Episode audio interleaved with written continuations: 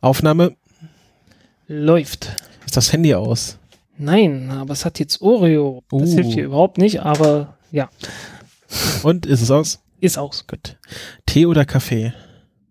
Äh, ja, ein Tee, äh, eine Mischung aus grünem Tee und irgendeinem Frühlings äh, sonst was Tee, äh, der halt noch im, im Teenetz drin war. Okay. Äh, E3. Versenkt. Und zwar dein eigenes Schiff. Oh, Mist. 12, 11, 10, 9. Ignition sequence start. 6, 5, 4, 3, 2, 1, 0. All engine running. Liftoff. We have a liftoff.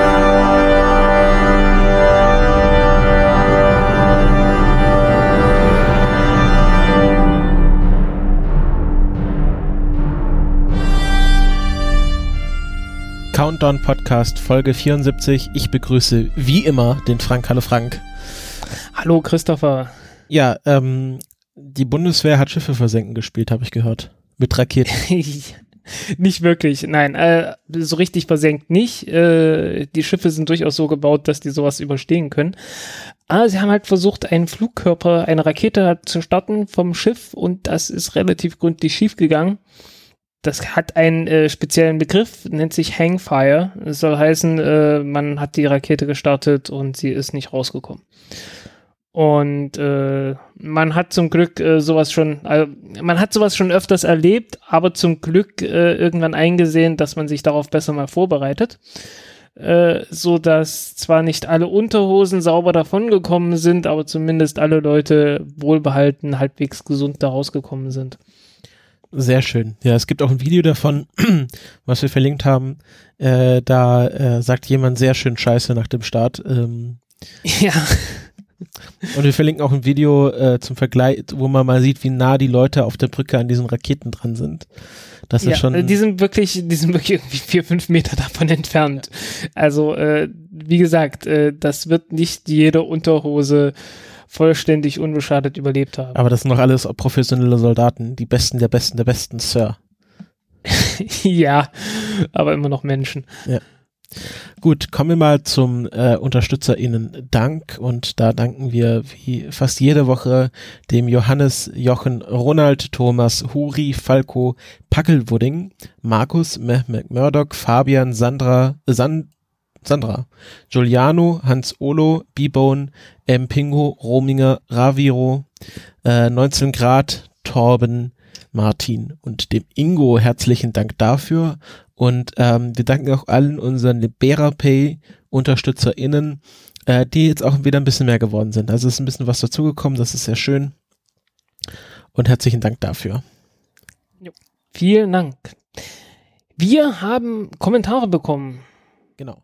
Und äh, wir hören mit dem peinlichsten auf.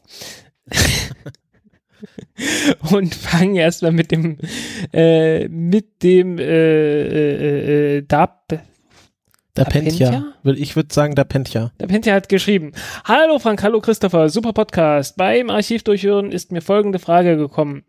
Bei Raumfahrt redet man als relevanter Größe ja immer von der Masse eines Objekts. Nicht jedoch, wenn es um Asteroiden geht. Wäre unter anderem bei einem Aufschlag auf die Erde die Masse nicht relevanter als der Durchmesser, von dem ja immer in Bezug auf Asteroiden geredet wird, wichtiger? Warum redet man dort immer von Durchmessern? Naja, ähm, weil sich so ein Durchmesser immerhin gut messen lässt. Mit Radar und so. Äh, Im Weltraum sind Wagen meistens knapp. Mhm. Da lassen sich, da lassen sich die äh, Massen nicht allzu leicht besti äh, bestimmen. Aber äh, klar, man kann natürlich sowas machen, wie man schickt eine Raumsonde hin, was die Japaner ja gemacht haben, und dann schwenkt man einen Orbit ein und dann weiß man ziemlich genau, wie schnell die, äh, wie schnell die Sonde gerade unterwegs ist, wenn sie in den Orbit um den Asteroiden äh, eingeschwenkt ist. Und dann kann man äh, mit Kepler's Gesetzen ausrechnen, wie schwer dieser Asteroid gerade ist. Und dann weiß man es doch. Ähm, okay, also warum redet man immer nur von Durchmessern? Weil man das halt gerade bestimmen kann. Ähm, die Masse von so einem Asteroiden hängt immer von der Dichte ab. und wie gesagt, die kann man jetzt nicht ganz direkt bestimmen. Man kann natürlich gucken, okay, wie sieht die Oberfläche von so einem Asteroiden aus? Äh, und kann dann überlegen, okay, ist das jetzt eher ein Stein, ein Steinasteroid oder eher was Metallisches? Das macht dann schon nochmal einen ordentlichen Unterschied in der, in der Dichte aus. Also einige Asteroiden sind so, haben so eine Dichte eher vergleichbar mit Wasser. Andere sind dann eher in die Richtung ein paar Gramm pro Kubikzentimeter. Ähm, kann man so direkt nicht sagen, äh, bis man es halt untersucht hat. Ähm, deswegen geht man einfach vom Durchmesser aus und sagt, naja, irgendwo bei zwei Gramm pro Kubikzentimeter wird es schon liegen. Und äh, sagt dann, ja, die sind auch ungefähr kugelförmig, weil so richtig genau kann man das eh meistens nicht bestimmen, äh, es sei denn, sie kommen nahe genug an die Erde, dass man da mit Radar und ähnlichem äh, das Ganze vermessen kann. Dann kann man sagen, okay, da, die und die Form hat das Ding, dann kann man ungefähr das, das Volumen auch äh, bestimmen, aber meistens ist alles, was man hat, ein Punkt am Himmel. Und äh, den Punkt am Himmel kann man natürlich insofern vermessen, als dass man weiß, wo er ist im Sonnensystem und äh, kann gucken, äh, wie, wie weit weg ist er jetzt gerade, äh, wie hell erscheint er uns ähm, und äh, kann dann das Spektrum angucken äh, und aus dem Spektrum kann man dann manchmal schließen, äh, wie gut reflektierend wird dieser Körper wohl sein und äh, dann hat man den ersten Anhaltspunkt, okay, äh, wie hell äh, ist dieses Objekt tatsächlich? Äh, weil, wie gesagt, man bekommt ja bloß diesen Lichtpunkt am Himmel. Und ähm, aus der Helligkeit kann man dann schließen, wie groß muss dieses Objekt sein. Und dann hat man so einen ungefähren Durchmesser, wie, ein, wie es eine Kugel von ähnlicher Größe halt hätte. Und äh, von da ausgehend äh, extrapoliert man dann. Und da kann man dann halt wirklich bloß so sagen, ja, so Durchmesser so ungefähr, was weiß ich, 300 Meter oder so. Ähm, die Masse ist dann immer ziemlich böse. ziemlich böse viel. Also, äh, man stelle sich vor, ein Kilometer äh, Würfel, so Borg-Kubus oder so, mhm. äh, der hat halt, äh, wenn der jetzt aus Wasser besteht, ein Gramm pro Kubikzentimeter, ähm, wiegt halt mal eben eine Milliarde Tonnen. Mhm. Ne? Äh, also Asteroiden, die so ein, ein Kilometer Durchmesser haben, sind natürlich keine Würfel, ne? ist dann rund. Äh, das ist kein Mond, das ist. Ich möchte, bevor wir, bevor wir dann später in den Kommentaren wieder gemaßregelt werden, der Borg-Kubus ja. hatte eine Seitenlänge von drei Kilometern.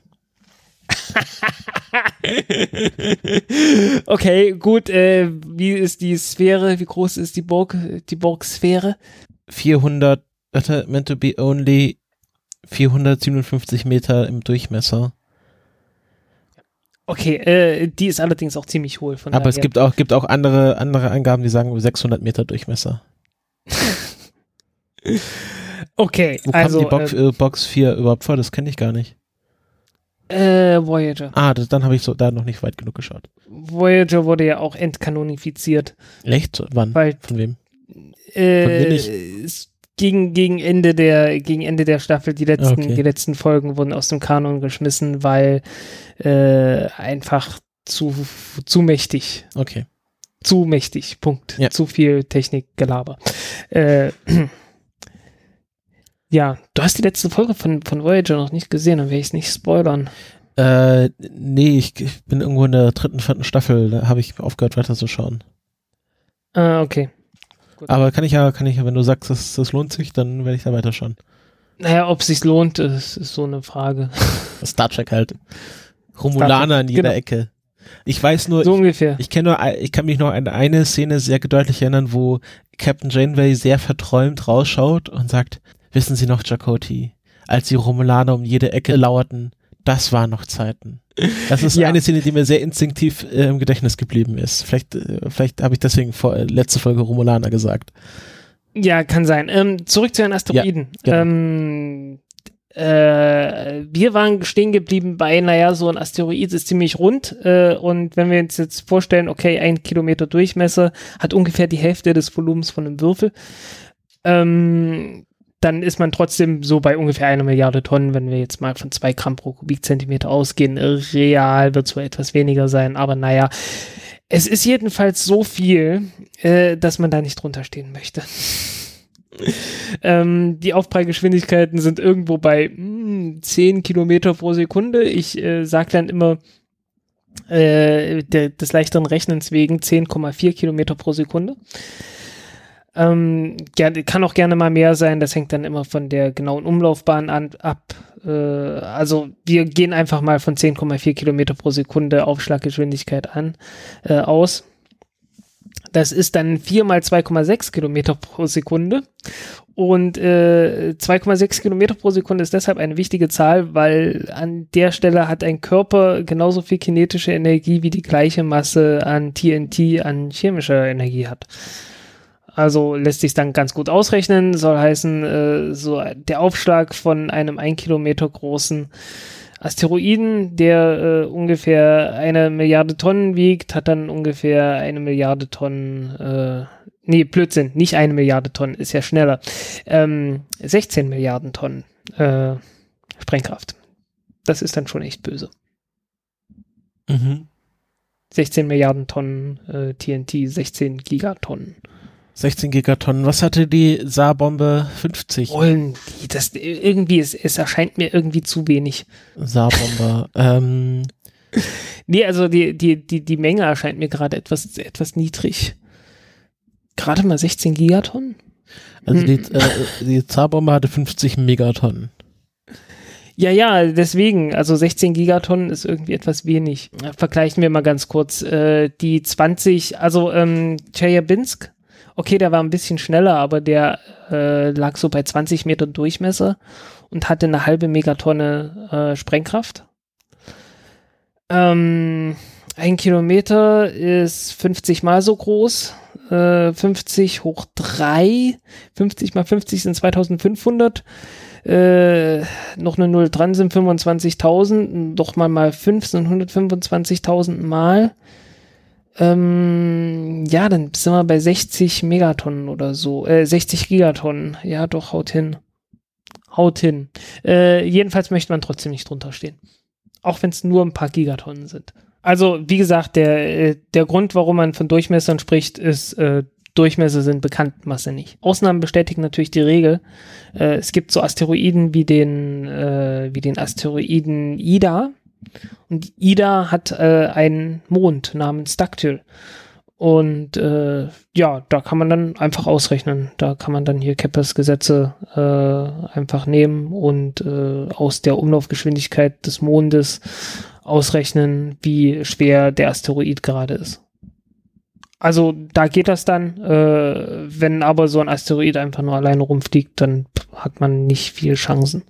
Wir haben jetzt auch einen Tweet vom äh, Michael bekommen, äh, der uns darauf hinwies, dass wir in der letzten Folge zum Thema Opportunity gesagt haben, die Solar Solarpaneele erzeugen 22 Wattstunden. Das ist natürlich eine Schwachsinnseinheit, weil Wattstunden ohne Zeitangabe machen nicht so wirklich Sinn. Ähm, wenn man beim Mars von 22 Wattstunden redet, dann sind das immer 22 Wattstunden pro Marstag, also pro Sol.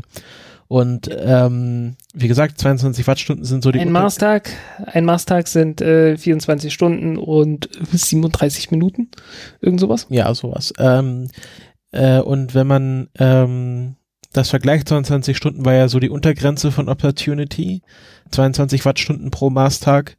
Und ähm, zur Anfangszeit konnte der eine Maximalkapazität von 900 Wattstunden pro Marstag erzeugen, die Solarpaneele. Also 22 Wattstunden sind schon wirklich wenig. Ja, es ist richtig wenig. Und äh, Opportunity hat sich auch noch nicht wieder gemeldet. Äh, es ist nach wie vor halt noch äh, Sturm dort. Genau, jetzt ein ähm, globaler Sturm tatsächlich. Ja, ich glaube, er, er flaut langsam wieder ab, aber es braucht halt eine ganze Zeit und äh, wahrscheinlich ist auch einfach Staub auf den Paneelen und das braucht dann alles eine Weile, bis das wieder sauber wird. Tja, und äh, dann muss noch alles äh, funktionieren. Also es bleibt spannend. Ja. Ähm, und dann haben wir noch, äh, wo wir bei Star Wars sind, äh, von TJ, ähm, sind wir freundlicherweise darauf hingewiesen worden, dass bei Star Trek Discovery es nicht äh, Klingon oder Romulaner waren, ähm, die Michael nicht äh, in der Schule bzw. Akademie haben wollten, beziehungsweise äh, den Vater von Michael äh, angriffen, sondern extreme ja. Vulkanier. Die Extremisten, ja, die, die kamen natürlich am Ende vor, aber ich habe das, äh, ich hatte das das letzte Mal komplett vergessen. Mhm, Ähm, ja, stimmt, absolut. Genau. Asche auf mein Haupt, äh, Nerdcrats verloren. Ich bin kein Nerd mehr, tut mir leid. Wir brechen das jetzt alles ab. Gut, war ein schöner Podcast, ciao. Ähm, gut, das war's mit dem Feedback. Kommen wir mal zu den Themen. Wir hatten kurz vorher angesprochen, die Bundeswehr verspielt, äh, spielt Schiffe versenken. Ähm, währenddessen ähm, wird eine andere Militäreinheit neu gegründet. Frank, willst du vielleicht darüber Also- erzählen? Ah, mir fällt gerade noch ein, was wir gar nicht, äh, die Electron-Rakete ist nicht gestartet. Ja, das wollte ich in den Raketenversagen ab, abfrühstücken. Ach so, na jetzt, Frühstück kommt immer zuerst. Also willst du das jetzt zuerst machen? Ja, äh, wir hatten ja, wir hatten irgendwie ziemlich wenig Raketenstarts in letzter Zeit. Also wenn wir schon auf äh, fehlgeschlagene Raketenstarts von der Bundeswehr zurückgreifen müssen, dann merkt ihr, es ist ein bisschen saure Gurkenzeit. Und äh, ja, die Elektron-Rakete hat äh, hat äh, Abwechslung versprochen, aber bisher ist die noch nicht gekommen. Also ähm, die haben Probleme beim Start mit der Rakete. Erstmal hatten sie ähm, bei der Tracking-Station irgendwie ein Problem gehabt. Äh, irgendwie die, die Satellitenschüssel, also nicht Satellitenschüssel, ähm, ähm, ja, also Antennenschüssel halt, äh, hat irgendwie ein Problem gehabt und das Ding haben sie repariert und äh, eigentlich wollten sie heute starten, heute früh halb drei oder so, also äh, zu Zeiten, zu denen man irgendwie nicht mehr wach sein möchte.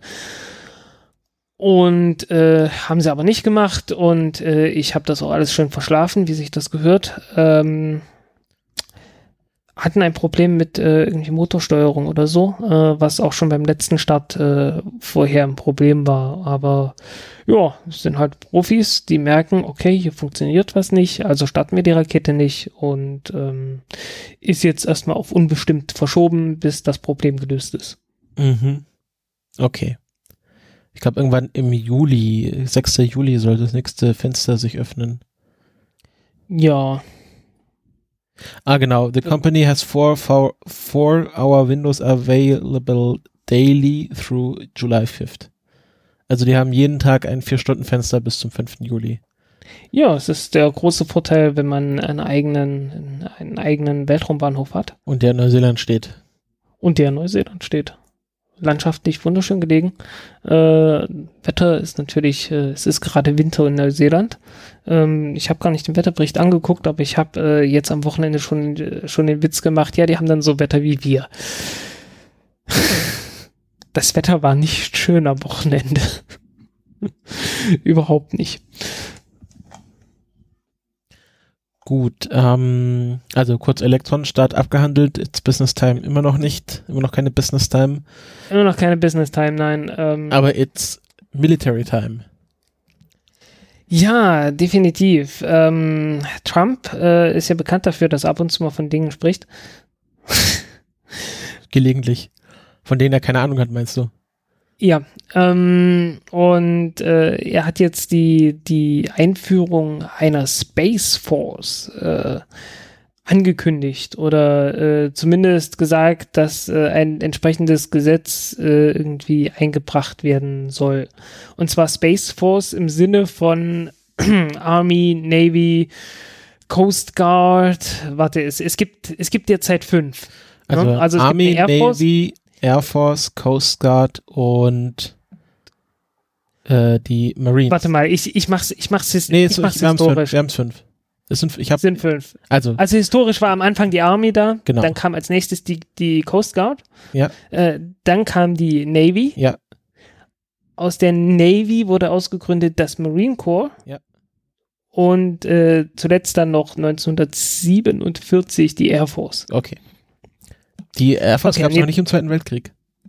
Nee, die kam erst danach. Ah, okay, interessant. Und wo waren dann war wo waren die Flugzeuge dann untergebracht? Mari äh, Navy oder Ich glaube Army. Army? Ich glaube Okay. bei der Army. Bin mir nicht ganz sicher. Genau, es war dann immer diese hier äh, 21st Space äh, Airborne und solche Sachen und die falschen irgend sowas. Ja, Und äh, ja, also ich habe da einen länglichen, einen länglichen Aufsatz bei Golem geschrieben dazu. der Punkt ist der, die Air Force macht ungefähr 90 Prozent der ja, von dem, was die, was in den, im US-Militär an Raumfahrt gemacht wird. Ein bisschen was wird auch durch die Navy übernommen und so, ja, halt so Kleckerkram. Ähm, die Electron hat, glaube also die äh, Rocket Labs USA hat damals für die Navy zum Beispiel gearbeitet. Also die machen äh, durchaus auch, die Navy macht so ein bisschen Weltraumkram, aber das Wichtigste geht alles über die Air Force. Und äh, da gibt es dann das Air Force Space Command. Äh, das gibt's jetzt schon seit ähm, 1983, glaube ich. Also ungefähr so lang wie mich. Ähm, und äh, nee, seit 82. Und äh, das hat halt die Koordination irgendwann übernommen. Und dann kam Reagan. Äh, Reagan hat ja äh, hier ähm, ähm, Star Wars damals eingeführt als Politik. Und da gab es dann das US Space Command. So. Und jetzt wird es etwas verwirrender. Ähm, wie gesagt, äh, die, die einzelnen Waffengattungen der, der USA, die haben wir, ne? Das ist so Army, Navy, bla. Okay, und dann gibt es noch die Kommandostruktur. Die Kommandostruktur der US-Streitkräfte besteht aus zehn unterschiedlichen Teilen. Die ersten sechs sind einfach bloß so äh, hier das Northern Command, das Southern Command, Pacific, bla bla. Ähm, so heißen, die USA hat die Welt in sechs Teile aufgeteilt und äh, hat gesagt, okay, ähm, wenn irgendwie was Militärisches anfällt in diesem Teil der Welt, dann ist dieses Kommando dafür zuständig. Ähm, das dürfte ziemlich einzigartig sein auf der Welt, dass, äh, einem Mil äh, dass, dass irgendein Militär danach aufgeteilt wird, äh, wo auf der Welt gerade irgendwas ist und dass dann die komplette Welt abgedeckt wird.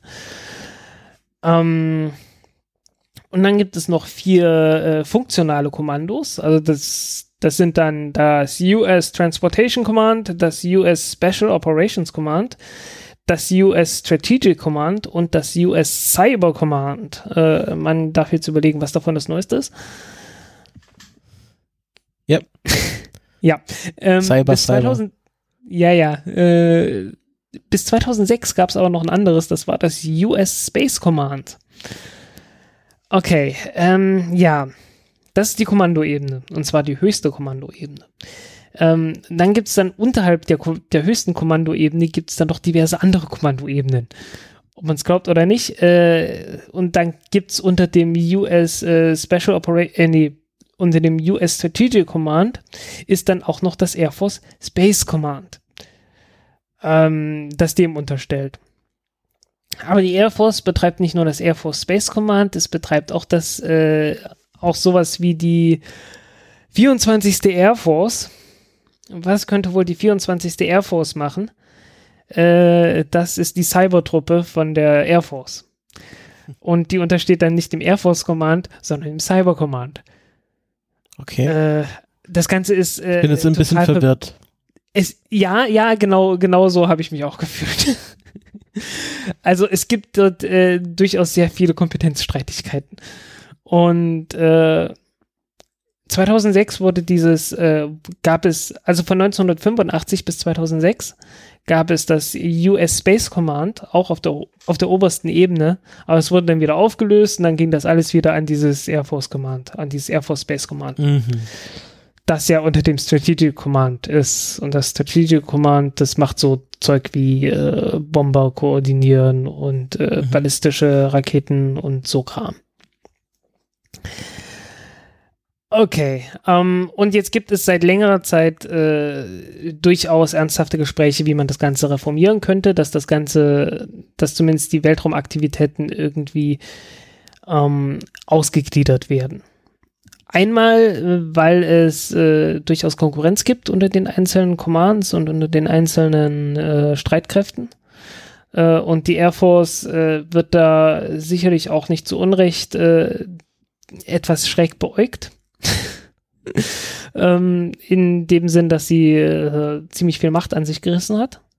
Und das ist bei so einer großen Armee durchaus ein Faktor. Ähm, also äh, man kennt es ja aus dem alten römischen Reich. Äh, da hat man dann irgendwann angefangen, hauptsächlich deshalb das römische Reich aufzuteilen, ähm, weil man dann sicher sein konnte, dass äh, die diversen Armeen etwas kleiner werden weil ab einem bestimmten Zeitpunkt die Armeen des Römischen Reichs, äh, sobald sie irgendwie entstanden sind, äh, versucht haben, einfach den Kaiser zu stürzen und selbst die Macht an sich zu reißen.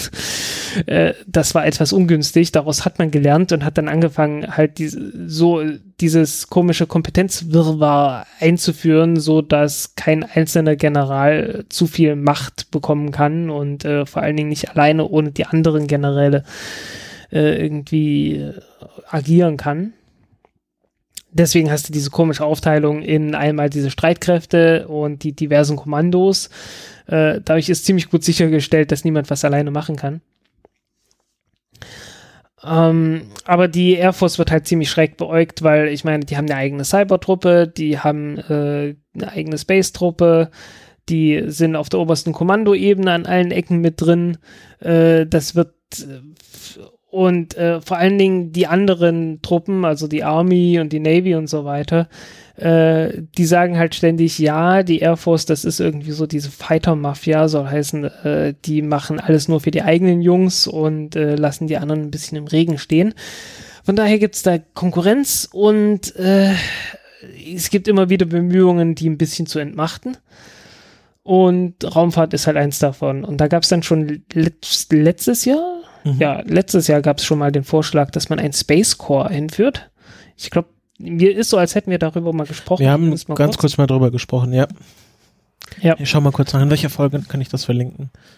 Ja, und äh, dieses Space Core, da ging es halt erstmal darum, dass man, da ging es um beides.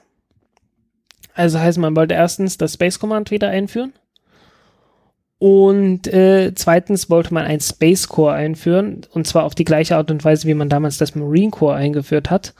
Äh, man merkt ja, also irgendwie USA äh, hat irgendwie ziemlich viel Wasserzeugs, sind nah am Wasser gebaut. haben angefangen mit der mit der Coast Guard, dann war die dann war die Küstenwache nicht mehr genug, dann hatte man eine Navy und dann hat man irgendwann aus der Navy ausgegründet das Marine Corps, das dann irgendwie sowas dazwischen macht.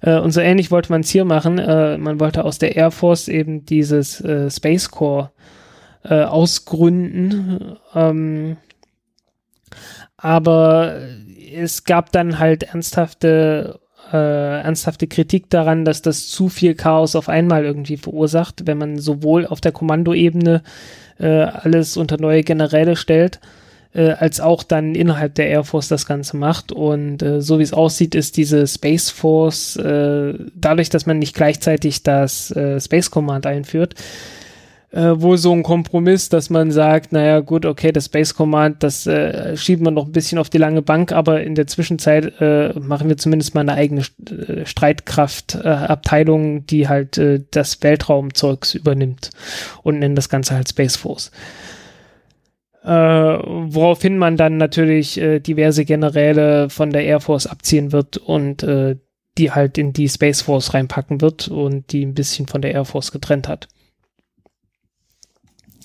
Ja, äh, viel mehr ist dazu im Prinzip nicht zu sagen, weil was genau diese Space Force tun soll, das weiß so richtig keiner.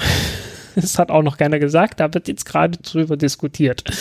Ähm, es scheint nur so, als hätten da ziemlich viele Generäle Angst um ihre Pöstchen und so. Äh, was natürlich bei einem äh, Verein, der äh, bei dem Verein namens US-Militär, der 700 Milliarden US-Dollar pro Jahr verschlingt, durchaus relevant ist. Mhm. Jo, ähm, das Problem, das nächste Problem ist, äh, das kann Donald Trump nicht allein entscheiden. Sondern? Also, es muss durch den Kongress oder was?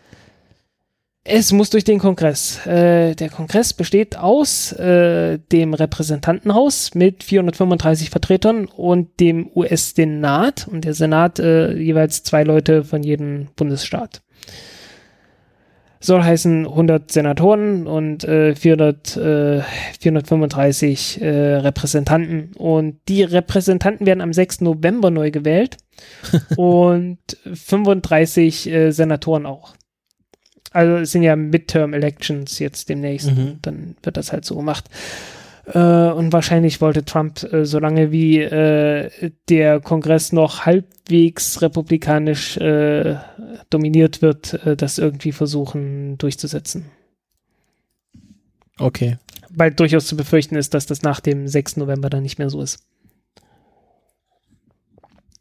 Kann ich verstehen. Also zu befürchten, äh, bitte, bitte setzt dort zwei sehr, sehr große Anführungszeichen davor und dahinter. Danke. Also äh, es ist ja, es ist ja häufig so, dass wenn ein republikanischer Präsident gewählt wird und äh, der Kongress republikanisch dominiert ist, gleichzeitig, dass dann bei den Midterm Elections sich die Demokraten wieder durchsetzen und dann haben wir wieder so eine Sperrsituation, wo gar nichts passiert die nächsten zwei Jahre und dann wird wieder ein neuer Präsident gewählt.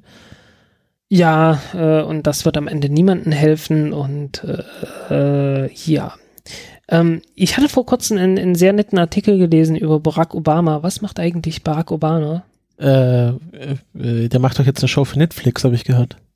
Ja, das auch äh, wo er relativ wenig auftauchen will. Äh, nee, der ist, der ist wohl dabei, irgendwie im Hintergrund ein bisschen Strippen zu ziehen und zu versuchen, die neuen äh, Leader, äh, äh ah, also okay. das neue Führungspersonal äh, in der US-Politik heranzuziehen. Das ist vielleicht gar nicht so, so schlecht, wenn da ein paar neue Gesichter herangezogen werden. Ja, das wäre in der Tat mal ganz gut. Ähm, Gibt es einen sehr langen Artikel im Paul New Yorker? Ich bin mir nicht ganz sicher. Where is Barack Obama? Okay, ja, wird verlinkt. Also kann man mal machen. Äh, ist sehr lesenswert, fand ich. Also um diese ganze Space Force-Geschichte mal zusammenzufassen. Ähm, Trump will, äh, will die Air Force in Machten, aber weiß noch nicht ganz genau, was er damit der Space Force, Space Force anfangen will. Ja, so ungefähr. Ähm, also zumindest kommt es mir sehr, so, sehr danach vor. Ich bin jetzt kein, kein Militäranalyst, aber äh, es sieht sehr danach aus, dass es genau darauf, hin, darauf äh, hinausläuft. Dass es halt im Wesentlichen um Entmachtung geht und ein bisschen, ein bisschen Chaos. Vielleicht auch, vielleicht auch einfach nur Leute da reinbringen, äh, die ihm gewogen sind und so, ne? Weil wenn du einen neuen Service aufmachst oder so eine, so eine neue Truppe aufmachst, kannst du ja aussuchen, wer da äh, das Kommando übernimmt. Was die Space Force natürlich äh, nicht kann, ist dann sowas machen, wie mal eben den Mond erobern. Also prinzipiell schon. Äh, ich habe das äh, mal kurz angedeutet bei mir im Artikel. Ähm, weil es gibt ja den, den Weltraumvertrag von 1967 äh, wo halt gesagt wurde, ja, irgendwie Massenvernichtungswaffen dürfen nicht stationiert werden. Äh, aber man hat dann, man hat auch äh, die militärische Nutzung von irgendwelchen äh, Raumkörpern hat man auch verboten. Aber man hat auch äh, Schlupflöcher offen gelassen und offen lassen müssen. Weil man wollte ja auf dem Mond landen. Und äh, ja, wen hat man hingeschickt? Militärangehörige. Ja, und dann hat man halt gesagt, okay, gut, äh, zivile Nutzung ist vorgeschrieben, aber es ist explizit erlaubt, militärisches Personal für zivile Nutzung zu benutzen. So heißen prinzipiell kannst du sagen, okay, wir machen hier alles komplett zivil, aber unsere Raumstationen auf dem Mond sind komplett mit, mit Militär besetzt. Hm. was äh, etwas merkwürdig ist, ne? Ja, durchaus, aber nicht ungewöhnlich. Also ist ja nicht so, als hätten sie das nicht schon gemacht. Nee, nicht, nicht wirklich ungewöhnlich, aber äh, im Prinzip äh, könnte man halt äh, durchaus jetzt nach, also komplett legitim nach dem Weltraumvertrag äh, größere Mengen an Truppen irgendwo stationieren. Äh, man kann keine irgendwie keine keine Festung oder so auf dem auf dem Mond aufbauen, aber naja, äh, das kann man dann im Zweifelsfall durch Bruch, durch Bruch des Vertrages ja immer noch nachholen. ja. Aber das wird wohl nicht Sinn und Zweck der Sache sein, weil wie gesagt, die haben so richtig noch nicht eine Ahnung. Ähm, es gibt es gibt aber durchaus, äh, durchaus Pläne, also so allgemeine Strategie, was man macht. Da geht es im Wesentlichen um Fragen von Spionage, von Kommunikation äh, und von Aufklärung, äh, auch von trivialem Zeugs wie Wetter. Wetter ist beim Militär dann doch recht wichtig. Ähm, und äh, ich habe dann, ich habe da so ausgegraben, ja, äh, man nennt das Ganze dann, man will im Weltraum Ohren, Augen, Schwerter und Schilde haben. Mhm. Alles sehr blumig ausgedrückt, äh, halt wie gesagt, ne, irgendwie gucken, äh, hören und also gucken im Sinne von halt Kameras und abhören. Mit, ist das so ein bisschen uh, tread lightly and carry a big stick? Ja, so ungefähr. Ne? Äh, man will gerne andere, andere Satelliten abschießen können, aber gleichzeitig die eigenen Satelliten so bauen, dass sie möglichst nicht abgeschossen werden können oder dass der Abschuss zum, oder dass der Verlust von einem äh, Satelliten zumindest ersetzt werden kann. Ja, das ist so. Das kann man davon erwarten. Eigentlich im Prinzip nicht allzu viel. Okay. So, Schluss. Schluss. Nächstes ähm, Thema. Nächstes Thema, nämlich eins von meinen Themen.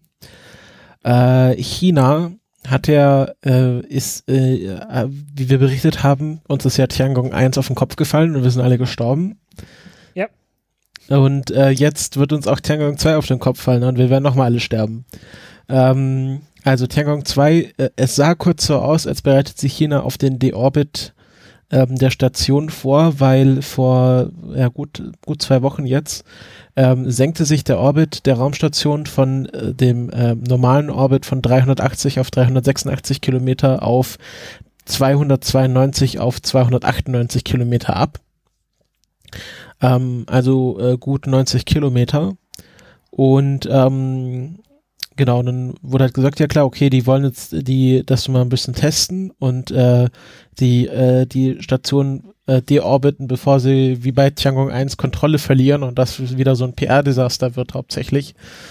Und deswegen machen sie das jetzt gezielt. Und dann aber zehn, zehn Tage später ähm, äh, fand man die Station wieder in ihrem alten Orbit vor. Also die machte so einen kleinen Abstecher auf einen tieferen Orbit und flog dann wieder hoch.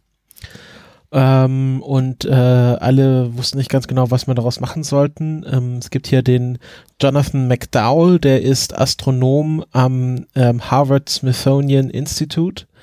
Ähm, und der meinte, dass die Station etwa 600 Kilogramm ihres Treibstoffes bisher verbraucht hat und jetzt noch 400 Kilogramm übrig hat. Und ähm, die Vermutung liegt nahe, dass das ein Test war, dass man schauen wollte, okay, wie funktionieren die Thruster jetzt noch nach zwei Jahren? Ähm, wie, wie effektiv sind die? Haben wir da überhaupt noch Kontrolle drüber? Und dass es so eine Art äh, Baseline-Test war, also dass man nochmal Testdaten sammelt und dass die Station aber anscheinend doch noch ein bisschen im Orbit bleiben wird. Ja, die Station soll ja auch als Frachter irgendwann dienen. Also nicht diese, aber äh, ja, die, die Frachter, die dafür, die für die Tiangong 3 dann oder heißt es dann bloß noch Tiangong? Äh, muss mal gucken. Ich glaube, die heißt dann bloß noch Tiangong. Ähm, äh, vorgesehen sind, die sind praktisch baugleich mit diesen äh, Tiangong-Raumstationen. Also man nimmt dann einfach diese sogenannte Raumstation und benutzt sie halt als Frachter, um Zeug dahin zu bringen. Und gut möglich, dass man das, dass man da noch irgendwie Tests machen wollte. Ja. Fiel mir jetzt so gerade eben spontan ein. Ja, das ist durchaus sinnvoll, äh, ist durchaus klar. Ähm, ja, das war eigentlich auch schon die ganze Geschichte, fand ich, fand ich aber sehr spannend, weil es alle so ein bisschen verwirrt haben, weil alle gesagt haben, ja gut, die wird jetzt georbitet und dann hups, nee, sie ist doch wieder, sie ist doch wieder in einem höheren Orbit und man, also die Chinesen sagen ja auch nichts drüber, das erfährt man dann alles nur durch Tracking-Data und ähm, dann äh, so, okay, hier, jetzt sollte Tengong 2 vorbeikommen. Ah, nee, es ist zwei Minuten früher, also das bedeutet, dass sie in einem tieferen Orbit ist. Also da muss man schon sehr viel, äh, jetzt nicht Kreml-Astronomie betreiben, aber tatsächliche Astronomie, äh, um das zu bestimmen. Ja. Äh, und gleichzeitig, was jetzt tatsächlich runtergekommen ist, ist mal wieder ein Stück Rakete äh, über ein Dorf, nämlich äh, ein Stück der Langenmarsch 2C die äh, in, ähm, in ein. Ich glaube, das war kein Dorf, das war äh, eine Stadt. Das, das war eine Stadt. äh, Das Genau, sind einfach bloß die Ausläufer City. von der Stadt gewesen. Genau. Äh, in der Provinz Juju. Wie spricht man das aus? Äh, Guizhou? Guizhou? Guizhou? Ich, ich weiß es nicht. Warte mal kurz, ich habe es mir nicht gemerkt. Ach. Linke Maustaste, nicht rechte. Und zwar äh, von Xichan in, in Fuchuan City in Guizhou. Guizhou. Genau, und ähm, hier wird auch was geschrieben, dass die Stadt wahrscheinlich vorher oder der Teil vorher evakuiert wurde, ähm, weil man Ja, schon sich denken Wahrscheinlich, konnte, dass ob da was das passiert. wirklich so ist. Ja, das ist nicht immer Wie so. gesagt, äh, der irgendwie, äh, einer von den Oberen hatte mal gesagt, ja, wir können im Prinzip nur beten, dass, jedes Mal nur beten, dass niemand stirbt dabei. Ja. Ähm, ja, es ist halt, es ist ein völlig unhaltbarer Zustand. Ja. Egal, wie man das jetzt äh, sagt. Also ähm, es wäre sicherlich auch gut, wenn, wenn China wenigstens äh, so anständig wäre, äh, äh, ein bisschen äh, Sprengstoff äh, da zu installieren und die Stufen rechtzeitig, bevor sie, ja, obwohl, dann, dann hast du das Problem, dann hast du viele kleine Teile. Ne? Also die, ähm, was man ja macht, äh, zumindest in den USA, ist, dass man äh, Sprengstoff installiert auf allen Raketenstufen und äh, wenn die vom Kurs abkommen, dann werden die gesprengt und äh, einfach, das hat folgende Bewandtnis, dass äh, die kleinen Teile, die dabei entstehen, viel höheren Luftwiderstand haben und sehr schnell abgebremst werden und erstens nicht mehr ganz so schnell runterfallen und damit äh, weniger Kraft haben, wenn sie runterkommen. Ähm, und zweitens halt auch nicht mehr weiterfliegen äh, dass man ziemlich sicher sein kann, wo das, wo das ganze Zeug dann runterkommt. Und im Prinzip könnten das die Chinesen sicherlich auch machen, aber tun sie nicht. Mhm. Vor allen Dingen wäre dann auch der, der Treibstoff äh, in der Luft verteilt und nicht am Boden. Okay. Ja. Ja. Ähm, Genau, das war's zu China. Jetzt äh, kommen wir zu einem äh, zu einer europäischen Rakete, die hoffentlich niemanden auf den Kopf fallen wird. Ja, die Ariane 6 Rakete. Auf die Füße, aber nicht auf den Kopf. auf die Füße, ja. Ähm, ja, die Ariane 6 Rakete, äh, über die wir ganz selten sprechen, ähm, hat eine eigene Webseite, ariane6.esa.int ähm, eigene Webseite bekommen, irgendwie gestern oder vorgestern gestartet. Ähm, was mir da aufgefallen ist, was mir nicht klar war, äh, es gibt eine, äh, wie nennt sie sich, eine Ariane 6 Mobile Gantry.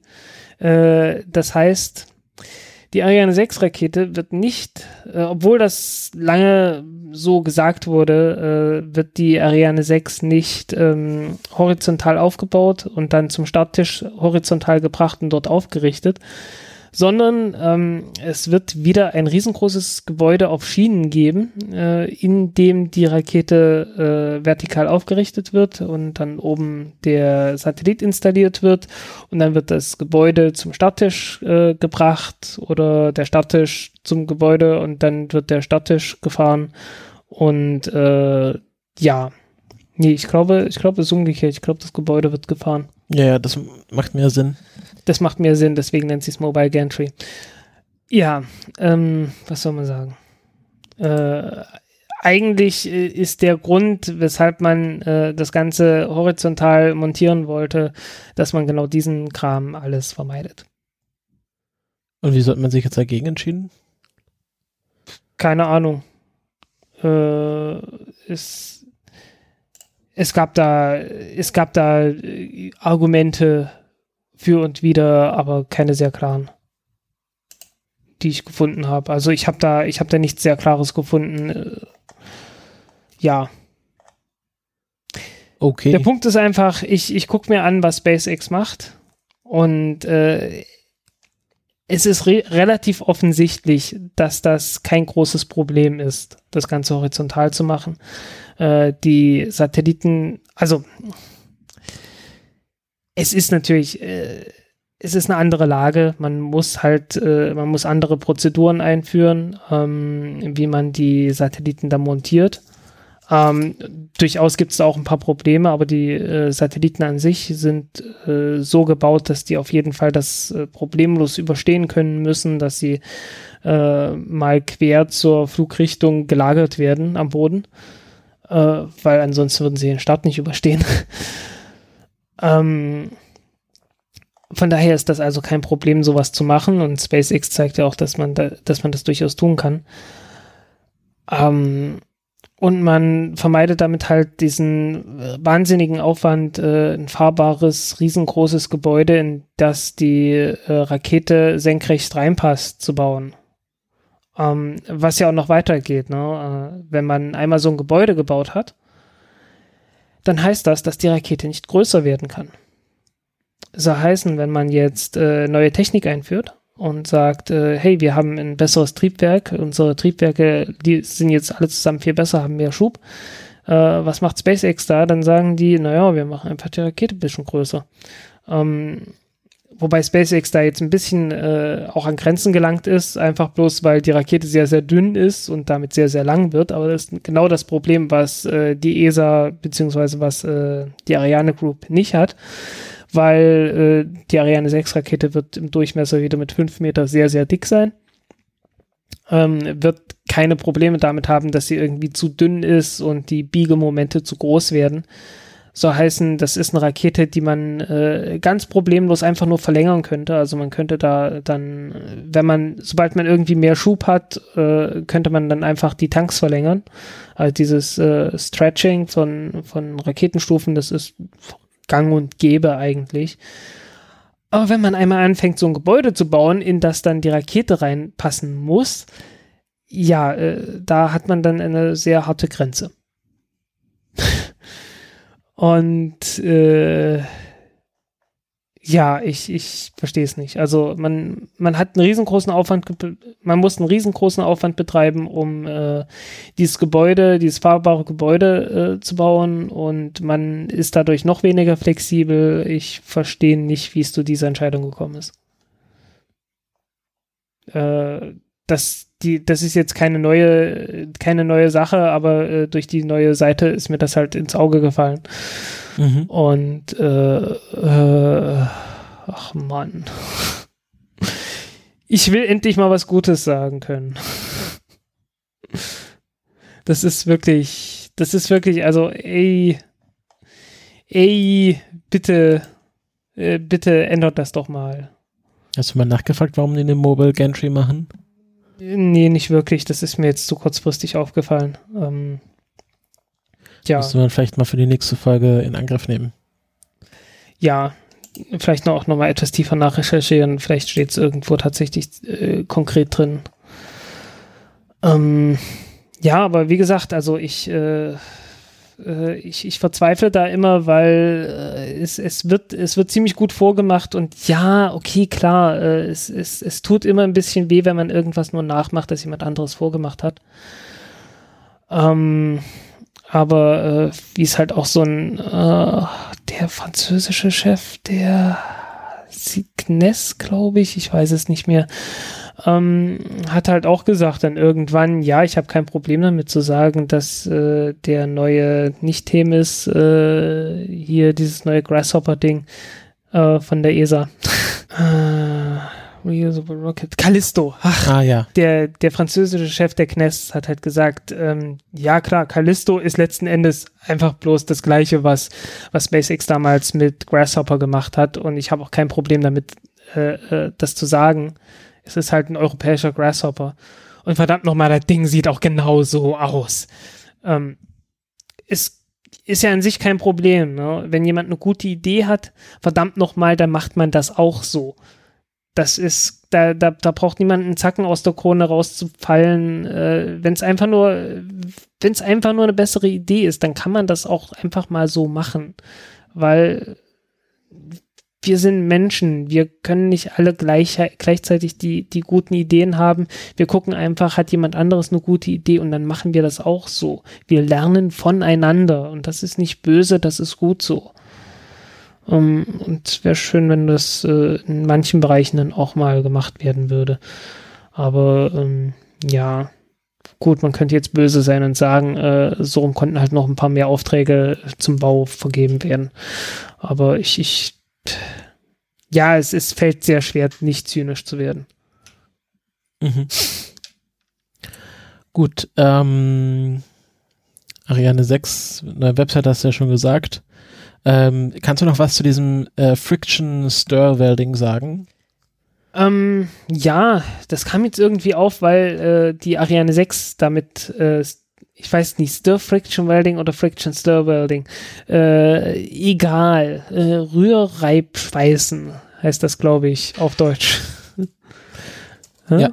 Rührreib? Friction Stir Welding. Also Reibungsdreh. Reibschweißen, ja. Reibschweißen. Stir Friction Welding, so rum. S FSW. Es gibt eine ISO, eine ISO-Norm davon, äh, die ISO 4063, der Prozess 43. Äh, wenn jemand glauben sollte, dass man an diese ISO-Norm irgendwie kostenlos rankommt, äh, nö. Kommt ja, aber erzähl doch jetzt nicht. mal, was, was das ist. Äh, es geht darum, äh, Aluminium zu, zu, verschweißen und das Ganze ähm, ja ohne, ohne, also halt sehr fest und äh, stabil, ohne dass man große Schweißnähte hätte. Ja, du musst aber auch es erklären, wird, wie das jetzt funktioniert. Das sehen die Leute ja nicht. Ja, ja ähm, kann man sich auf diversen Videos anschauen. Im Prinzip wird einfach mit einem mit so einer Art stumpfen Bohrer, der kein Bohrer ist, sondern einfach bloß ein Stumpf ist, äh, ja, draufgehalten, äh, bis das Ganze flüssig wird und äh, wird dann weitergezogen. Also äh, es wird einfach durch Reibung Hitze erzeugt und die, diese Hitze äh, verschweißt dann die einzelnen Aluminiumteile miteinander. Das ist auch alles überhaupt nicht neu. Äh, das ist neu für die Ariane-Rakete, für die Ariane 6 dann. In der Ariane 5 wird es noch nicht gemacht. Ähm, aber ich habe dann gesehen, okay, bei der Atlas 5 wurde das schon gemacht. Das war wohl die erste Rakete, die damit geflogen ist.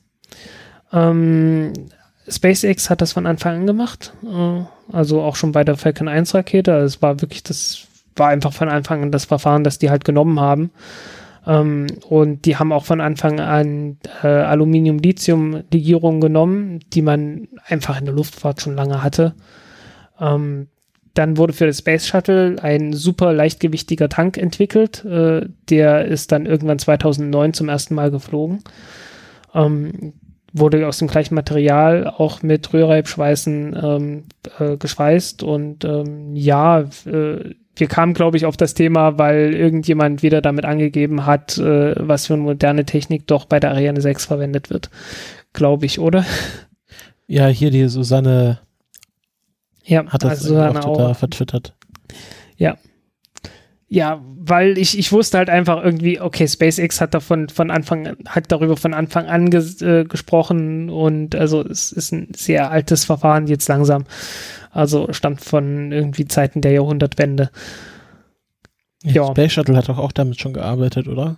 Ja, wie gesagt, äh, dieser super leichtgewichtige Tank äh, gab ja, es gab ja irgendwie einen Standardtank, dann gab es einen leichtgewichtigen Tank und dann gab es einen super leichtgewichtigen Tank der dann irgendwie noch 26,5 Tonnen wog äh, und 1000 Tonnen äh, Wasserstoff und äh, kann das sein? 1000 Tonnen?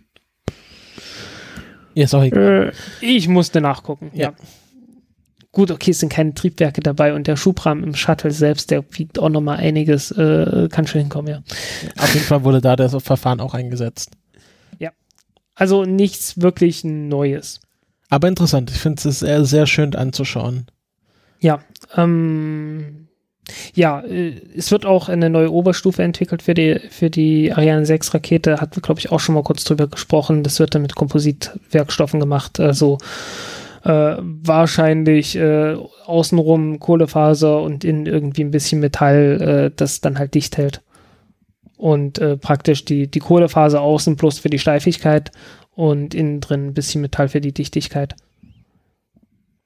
Mhm ja, macht die Sache dann halt leichter. Okay. So, äh, hast du noch was zum Thema Ariane 6? Sonst machen wir weiter. Ariane 6, ähm, äh, machen wir jetzt noch das, das, das Triebwerk? Welches Triebwerk? Ähm, du meinst das als nächstes, ja, im Prinzip ähm, für diese Oberstufe der Ariane 6 wird, ein, wird in, in der Zwischenzeit ein neues Triebwerk entwickelt ähm, was im Prinzip das gleiche ist wie das Vinci-Triebwerk äh, vom, vom Funktionsprinzip äh, her. Ah, stimmt, hattest ähm, du da nicht irgendwas getwittert? Wegen ja. Schub und so? Ja, genau. Und äh, da ist jetzt ein Demonstrator äh, demonstriert worden, im, jetzt im Mai äh, in Lampolzhausen. War es jetzt im Mai oder im Juni? Äh, müsste ich, ich gucken, es wurde angekündigt für Mai. Äh, egal. Ähm, Jedenfalls wurde er erfolgreich, äh, erfolgreich demonstriert. Ähm, hat 10 Tonnen Schub. Ähm, was ist das Besondere daran? Äh, Im Prinzip, man hat halt angefangen, äh, additive, Additive Manufacturing, also äh, 3D-Druck da einzuführen, also halt einfach billigere Verfahren. Ähm, das ist jetzt auch ja, das ist so der allgemeine Trend, dass man anfängt, äh, Triebwerke insgesamt etwas billiger zu bauen, gerade nachdem jetzt äh, diese Sinterschweißverfahren aufgekommen sind, dass man äh, halt, ich meine, in der Raumfahrt werden ja praktisch nur Prototypen gebaut.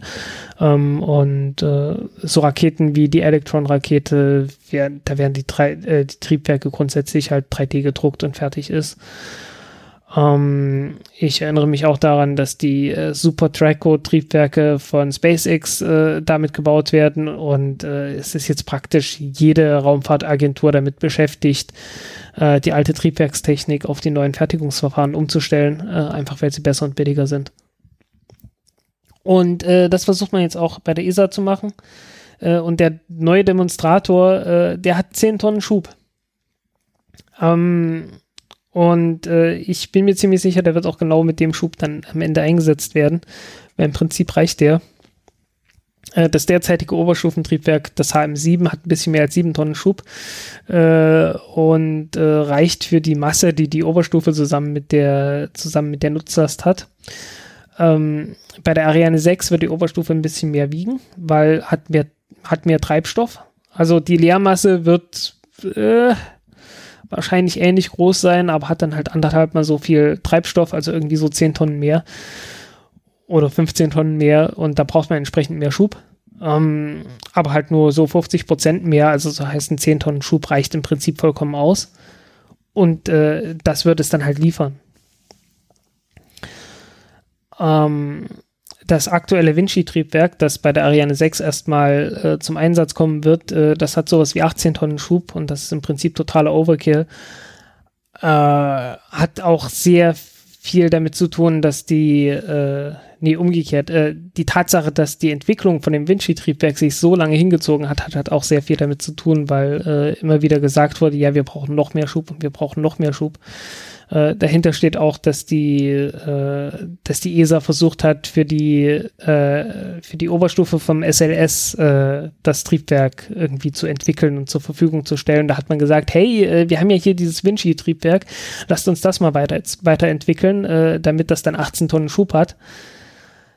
Das Problem ist nur, das Vinci-Triebwerk ist ein Expander-Zyklus-Triebwerk.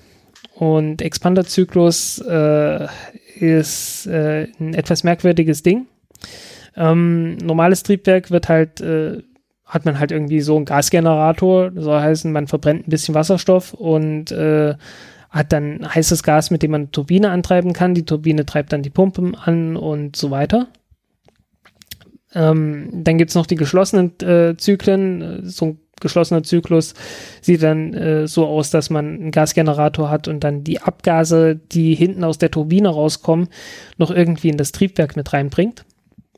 Und dann gibt es den Expanderzyklus. Ein Expanderzyklus funktioniert so, dass man keinen Gasgenerator an sich hat, sondern äh, dass man das, äh, dass man den Treibstoff, also insbesondere den Wasserstoff, durch die Wände der Brennkammer leitet und äh, den Wasserstoff dort verdampfen lässt weil Brennkammerwand ist halt heiß, ne? Da kommt dann jede Menge, äh, jede Menge Energie in diesen Wasserstoff rein und dann hat man halt Gas, das einen hohen Druck hat und dann kann man dieses Gas unter hohem Druck durch die Turbine leiten. Das Problem ist, ähm, das Ganze ist begrenzt. Äh, man ist halt wirklich be beschränkt auf die, auf die Menge an Energie, die durch die Wand in der Brennkammer durchgeleitet wird. Und das kann man nicht unendlich viel machen, weil äh, man kann zwar mit einer dünneren Wand mehr Energie durch die, durch die Wand durchleiten, aber äh, wenn sie zu dünn ist, dann schmilzt sie halt weg. Das ist dann auch blöd. Ähm, äh, außerdem hängt die, hängt die Menge an Energie, die durch die Wand durchkommt, äh, nicht linear vom Schub ab. Also so heißen, äh, man, man hat ja ein bestimmtes Volumen immer in so einer Brennkammer. Wenn man jetzt die Brennkammer größer macht, äh, dann steigt das Volumen und äh, ungefähr linear mit dem Volumen steigt dann auch der Druck, äh, äh, Blödsinn, steigt dann auch der Schub bei konstantem Druck.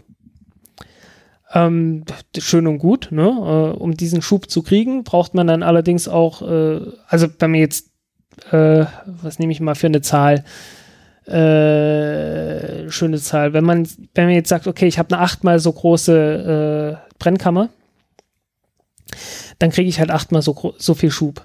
Das heißt auch, ich muss achtmal so viel äh, Treibstoff in die Brennkammer reindrücken.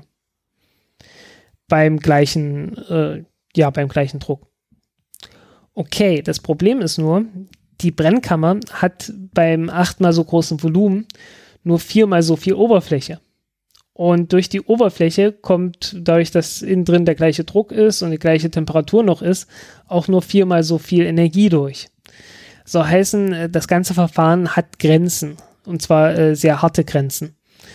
Ähm, ist halt wirklich begrenzt durch die, durch die Fläche, die man äh, am Rand der, der Brennkammer zur Verfügung hat. Und da hat man dann mit sehr viel Aufwand das Vinci-Triebwerk noch verändert äh, und verlängert. Und man hat versucht, eine, eine, Brennkammer zu bauen, die äh, im Prinzip überhaupt nicht ideal ist. Als Brennkammer, im Prinzip würde man eher sowas Kugelförmiges haben man hat jetzt eher eine, äh, also man würde eher in Richtung kugelförmig sich annähern. Aber was man gebaut hat, ist halt eher ein langes Rohr wo auf der einen Seite halt der, der Treibstoff eingespritzt wird und in dem Rohr wird es dann verbrannt und dann kommt irgendwann hinten die Düse und, das, und alles wird rausgeschmissen.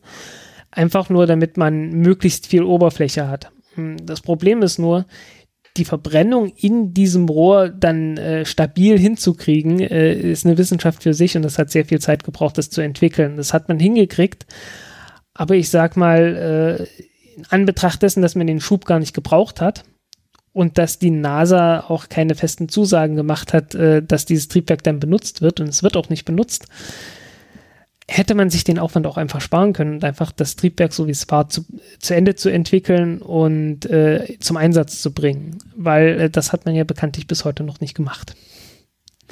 Von daher ist sicherlich auch vernünftig, dass man jetzt den Demonstrator wieder mit 10 Tonnen Schub macht, äh, was so typischer Wert ist, äh, den, den Triebwerke mit Expanderzyklus, äh, mit Wasserstofftriebwerk halt so haben, relativ leicht zu entwickeln, gut beherrschte Technik äh, und ja, braucht weniger Zeit, braucht weniger Leute, braucht weniger Geld. Ist auch nicht so aufwendig.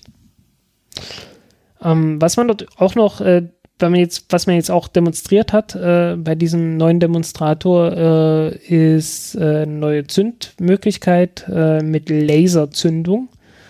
Ähm, bisher hat man sowas in der Art gehabt wie eine Zündkerze, einfach bloß äh, Funken, der überspringt und halt das, das Wasserstoff-Sauerstoff-Gemisch zündet in der Brennkammer. Ähm, das hat funktioniert, ähm, aber man wollte jetzt halt Laser benutzen. Uh, Laser haben den Vorteil, dass die relativ unabhängig vom Druck immer ungefähr die gleiche Menge an Energie, also es, es ist relativ unabhängig davon, was für Gasverhältnisse man da drin hat oder unabhängiger davon, uh, also es lässt sich dann leichter zünden, jedenfalls damit.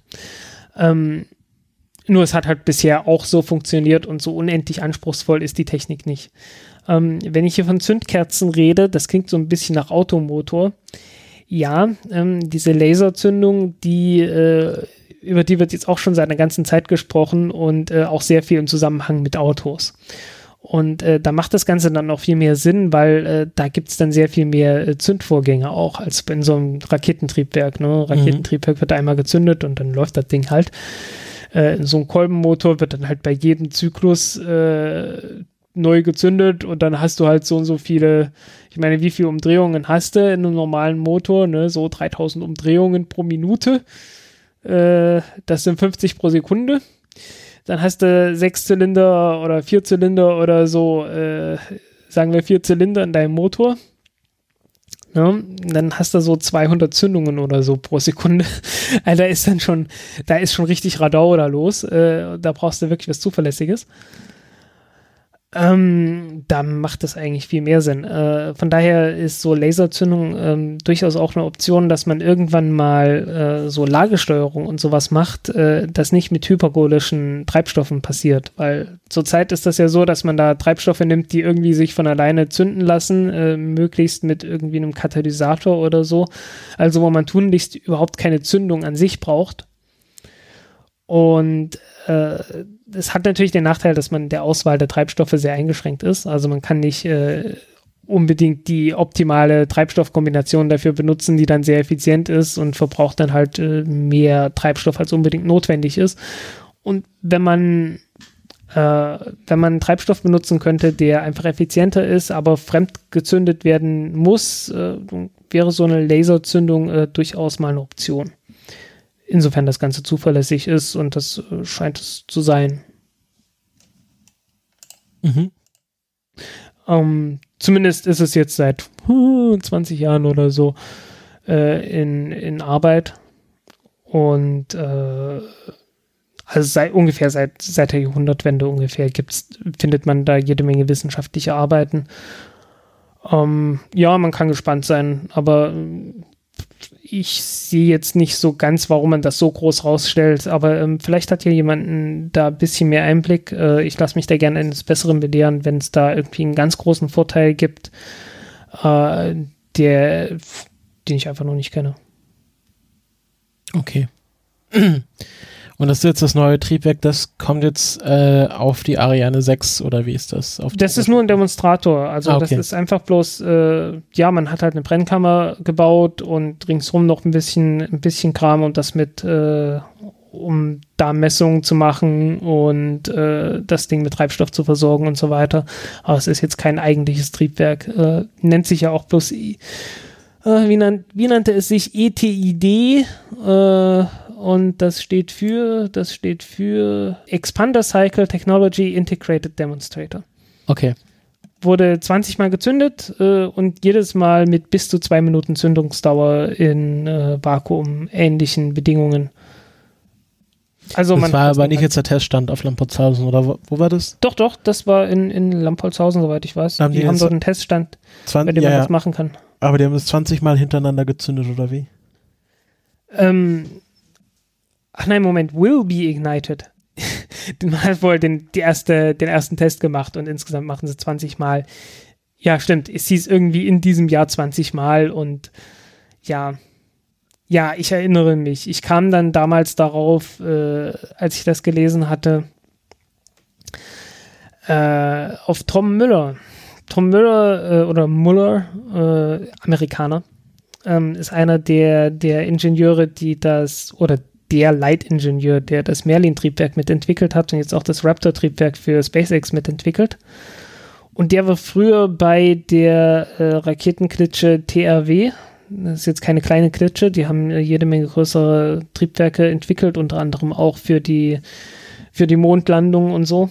Äh, und der hat dort Triebwerke entwickelt äh, mit Pintle Injector, also letzten Endes letztendlich die gleiche Technik, die dann beim Merlin-Triebwerk äh, zum Einsatz kam.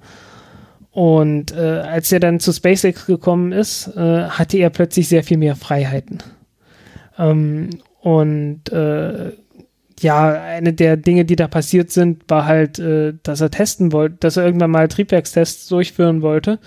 Und die sind da äh, auf irgendeinen Teststand von der NASA oder von der Air Force oder so gegangen und haben halt getestet.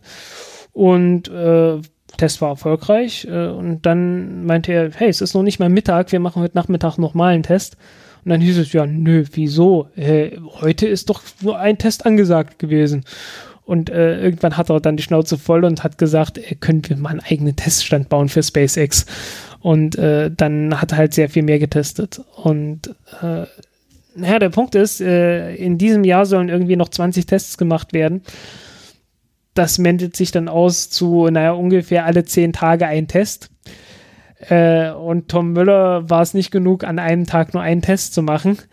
Kann man sich vorstellen, dass das äh, vielleicht nicht der allerschnellste Weg ist, ein, Trieb, ein Triebwerk zu testen. Und dann kann man sich auch vorstellen, wieso es alles so lange dauert.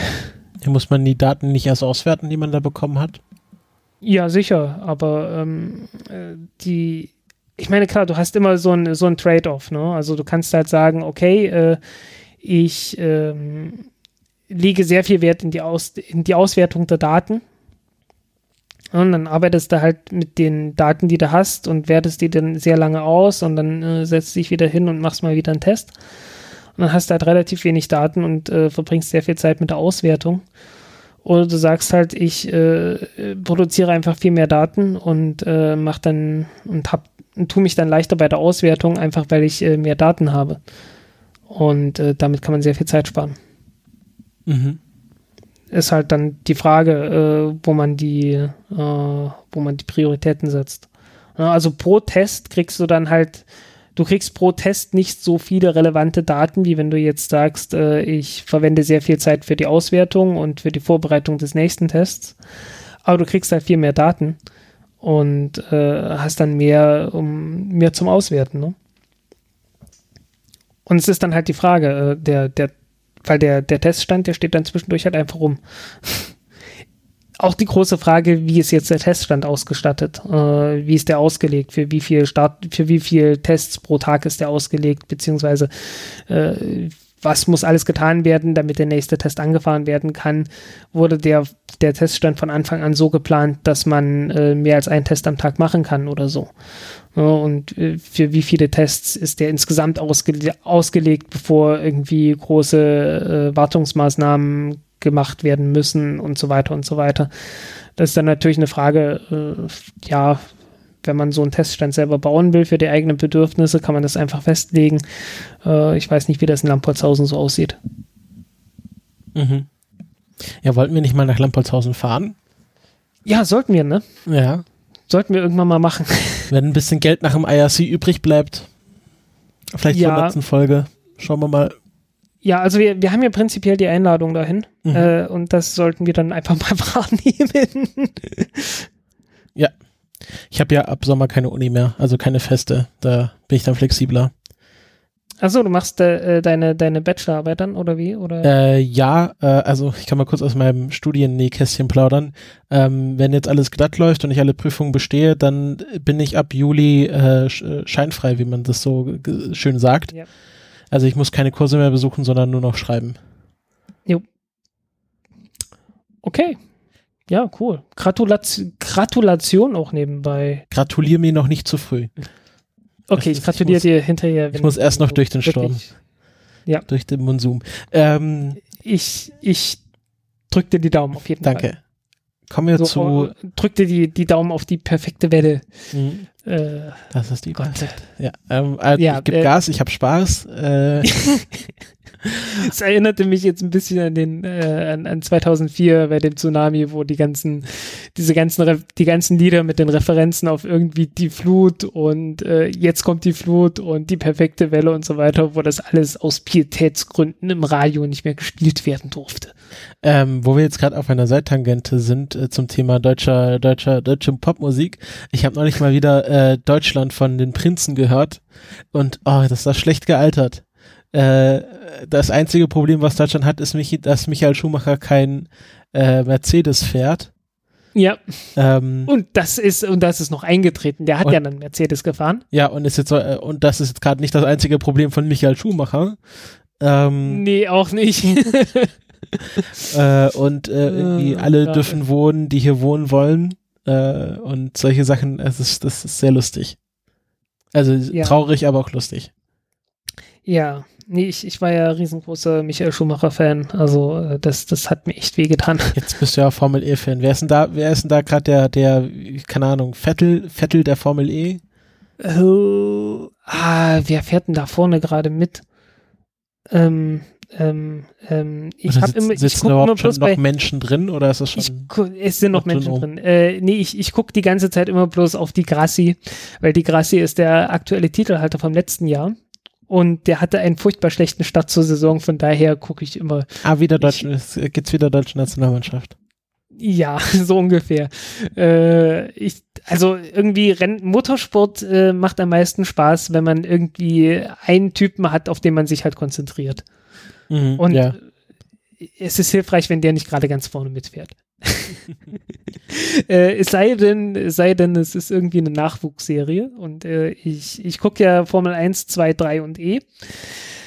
Äh, das ist zum Glück, also es ist nicht, also der, der Zeitaufwand ist irgendwie beschränkt, das ist nicht so schlimm wie ein Fußballfan oder so, auch wenn man irgendwie vier Serien guckt. Ähm, und es hat mir sehr viel gebracht, Formel 3 zu gucken, muss ich sagen. Äh, Formel 3 habe ich irgendwann 2013 angefangen oder so zu gucken.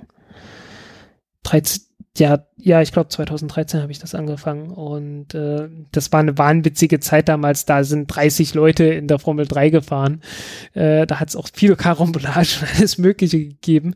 Äh, aber die Leute, die dort gefahren sind und die dann da rausgekommen sind, das waren echt super Leute. Also so Max Verstappen, der jetzt äh, doch einiges aufgemischt hatte in der Formel 1 und äh, jetzt kurz nachdem Max Verstappen direkt von der Formel 3 in die Formel 1 gewechselt ist, äh, kam dann, Mensch, jetzt komme ich auf den Namen nicht, Charles Leclerc äh, in der nächsten Saison danach und der hat mich sofort an den erinnert ich habe gesagt, das wird der nächste Verstappen.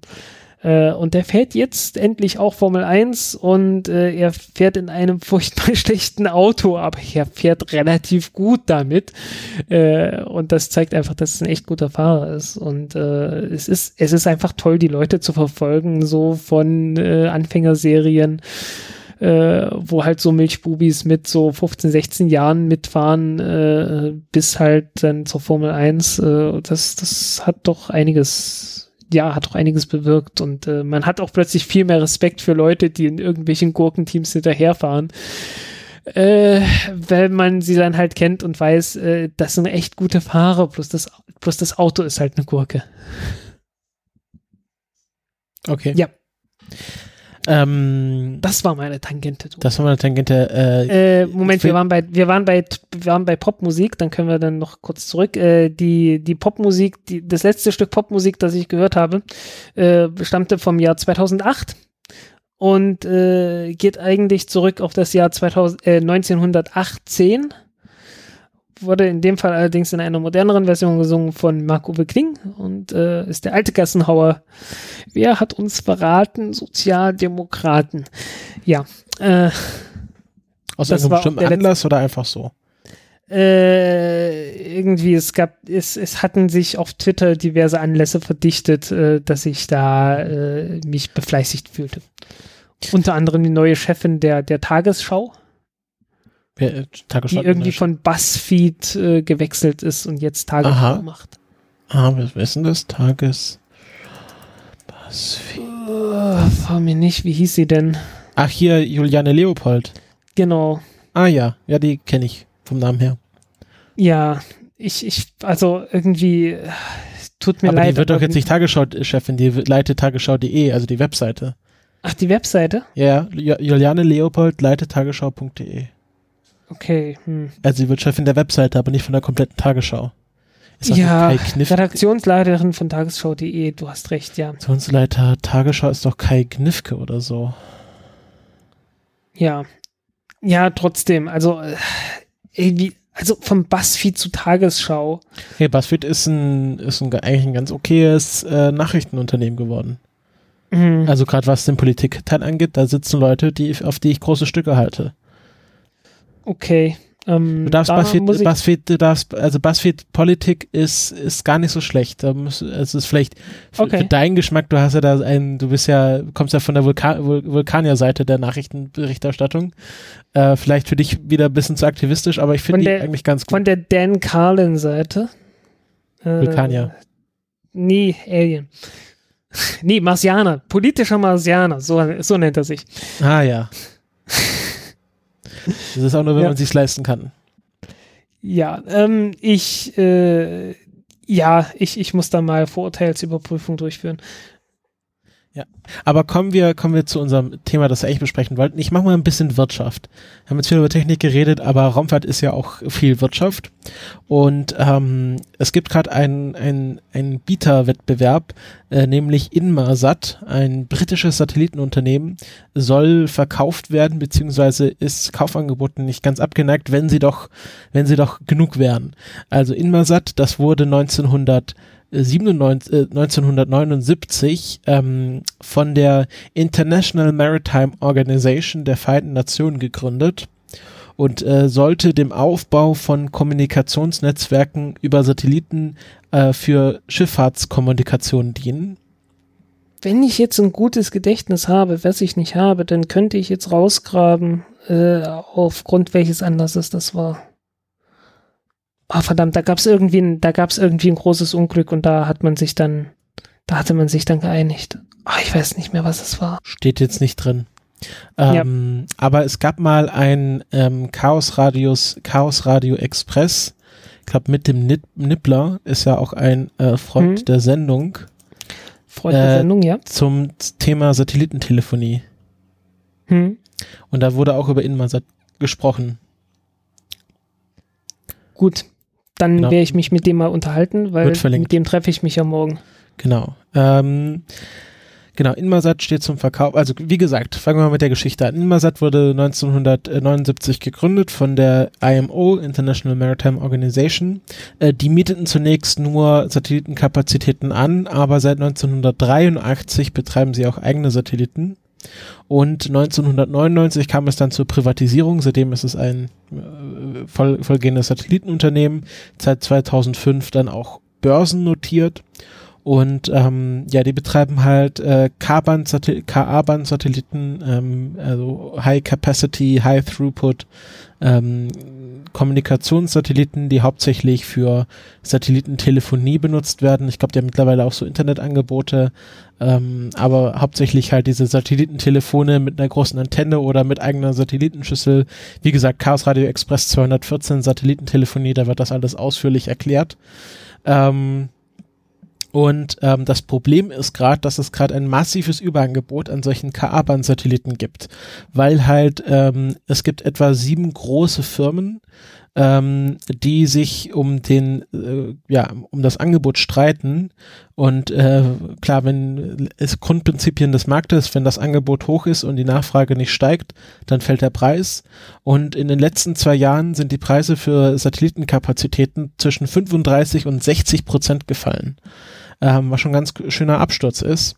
Und genau, diese vier, diese sieben großen Satellitenunternehmen sind Intelsat, SES, Eutelsat, Telesat, Inmarsat, Viasat und Ecostar. Ähm, alles Namen, die man schon bei Raketenstarts immer wieder hört, wenn ihre Satelliten starten. Und ähm, Analysten sagen jetzt, ja, da muss in den nächsten Jahren eine Konsolidierung passieren. Also da müssen ein paar Unternehmen aufgekauft werden, weil zurzeit wirft halt jedes Unternehmen, die haben auch relativ viel Geld zurzeit und jedes Unternehmen wirft halt Geld auf die gleichen äh, Frequenzbereiche und auf die gleichen Regionen. Also jede Region ist quasi überversorgt mit KA-Band-Satelliten. Und ähm, jetzt ging es darum, dass die Firma EchoStar aus den USA ein Angebot gemacht haben, äh, Inmarsat zu kaufen. Und die haben gesagt, ah, das ist viel zu wenig.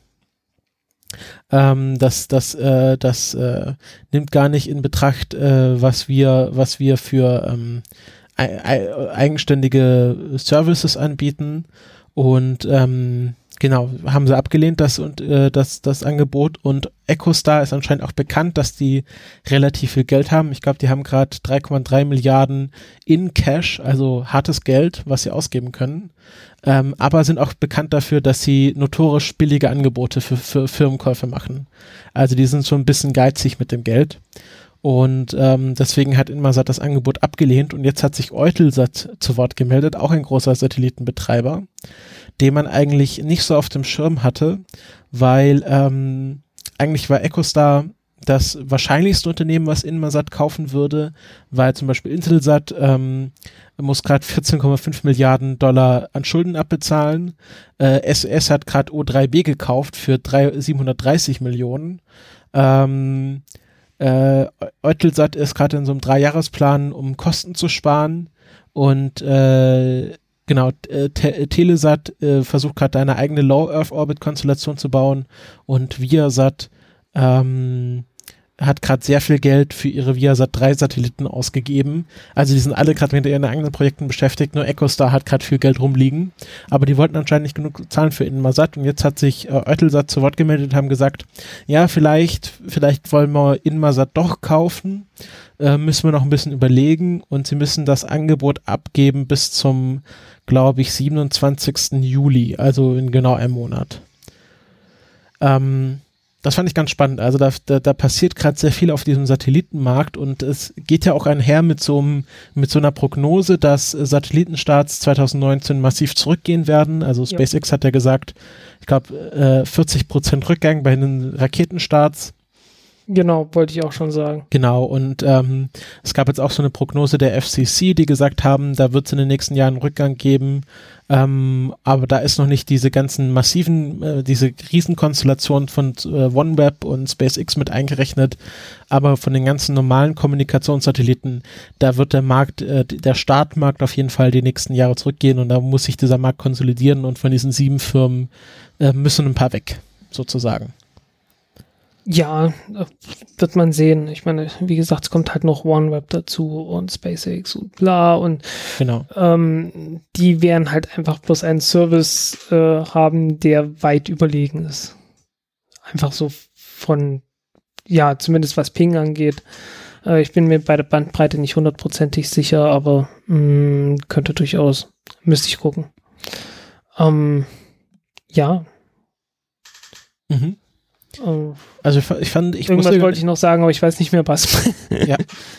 Ähm, genau, das, das war jetzt das zum Thema Eutelsat. Ähm, ich ich finde, ich find, wirtschaftliche Themen äh, sind auch immer ganz spannend, weil ähm, ohne Wirtschaft keine, keine Raketenstarts.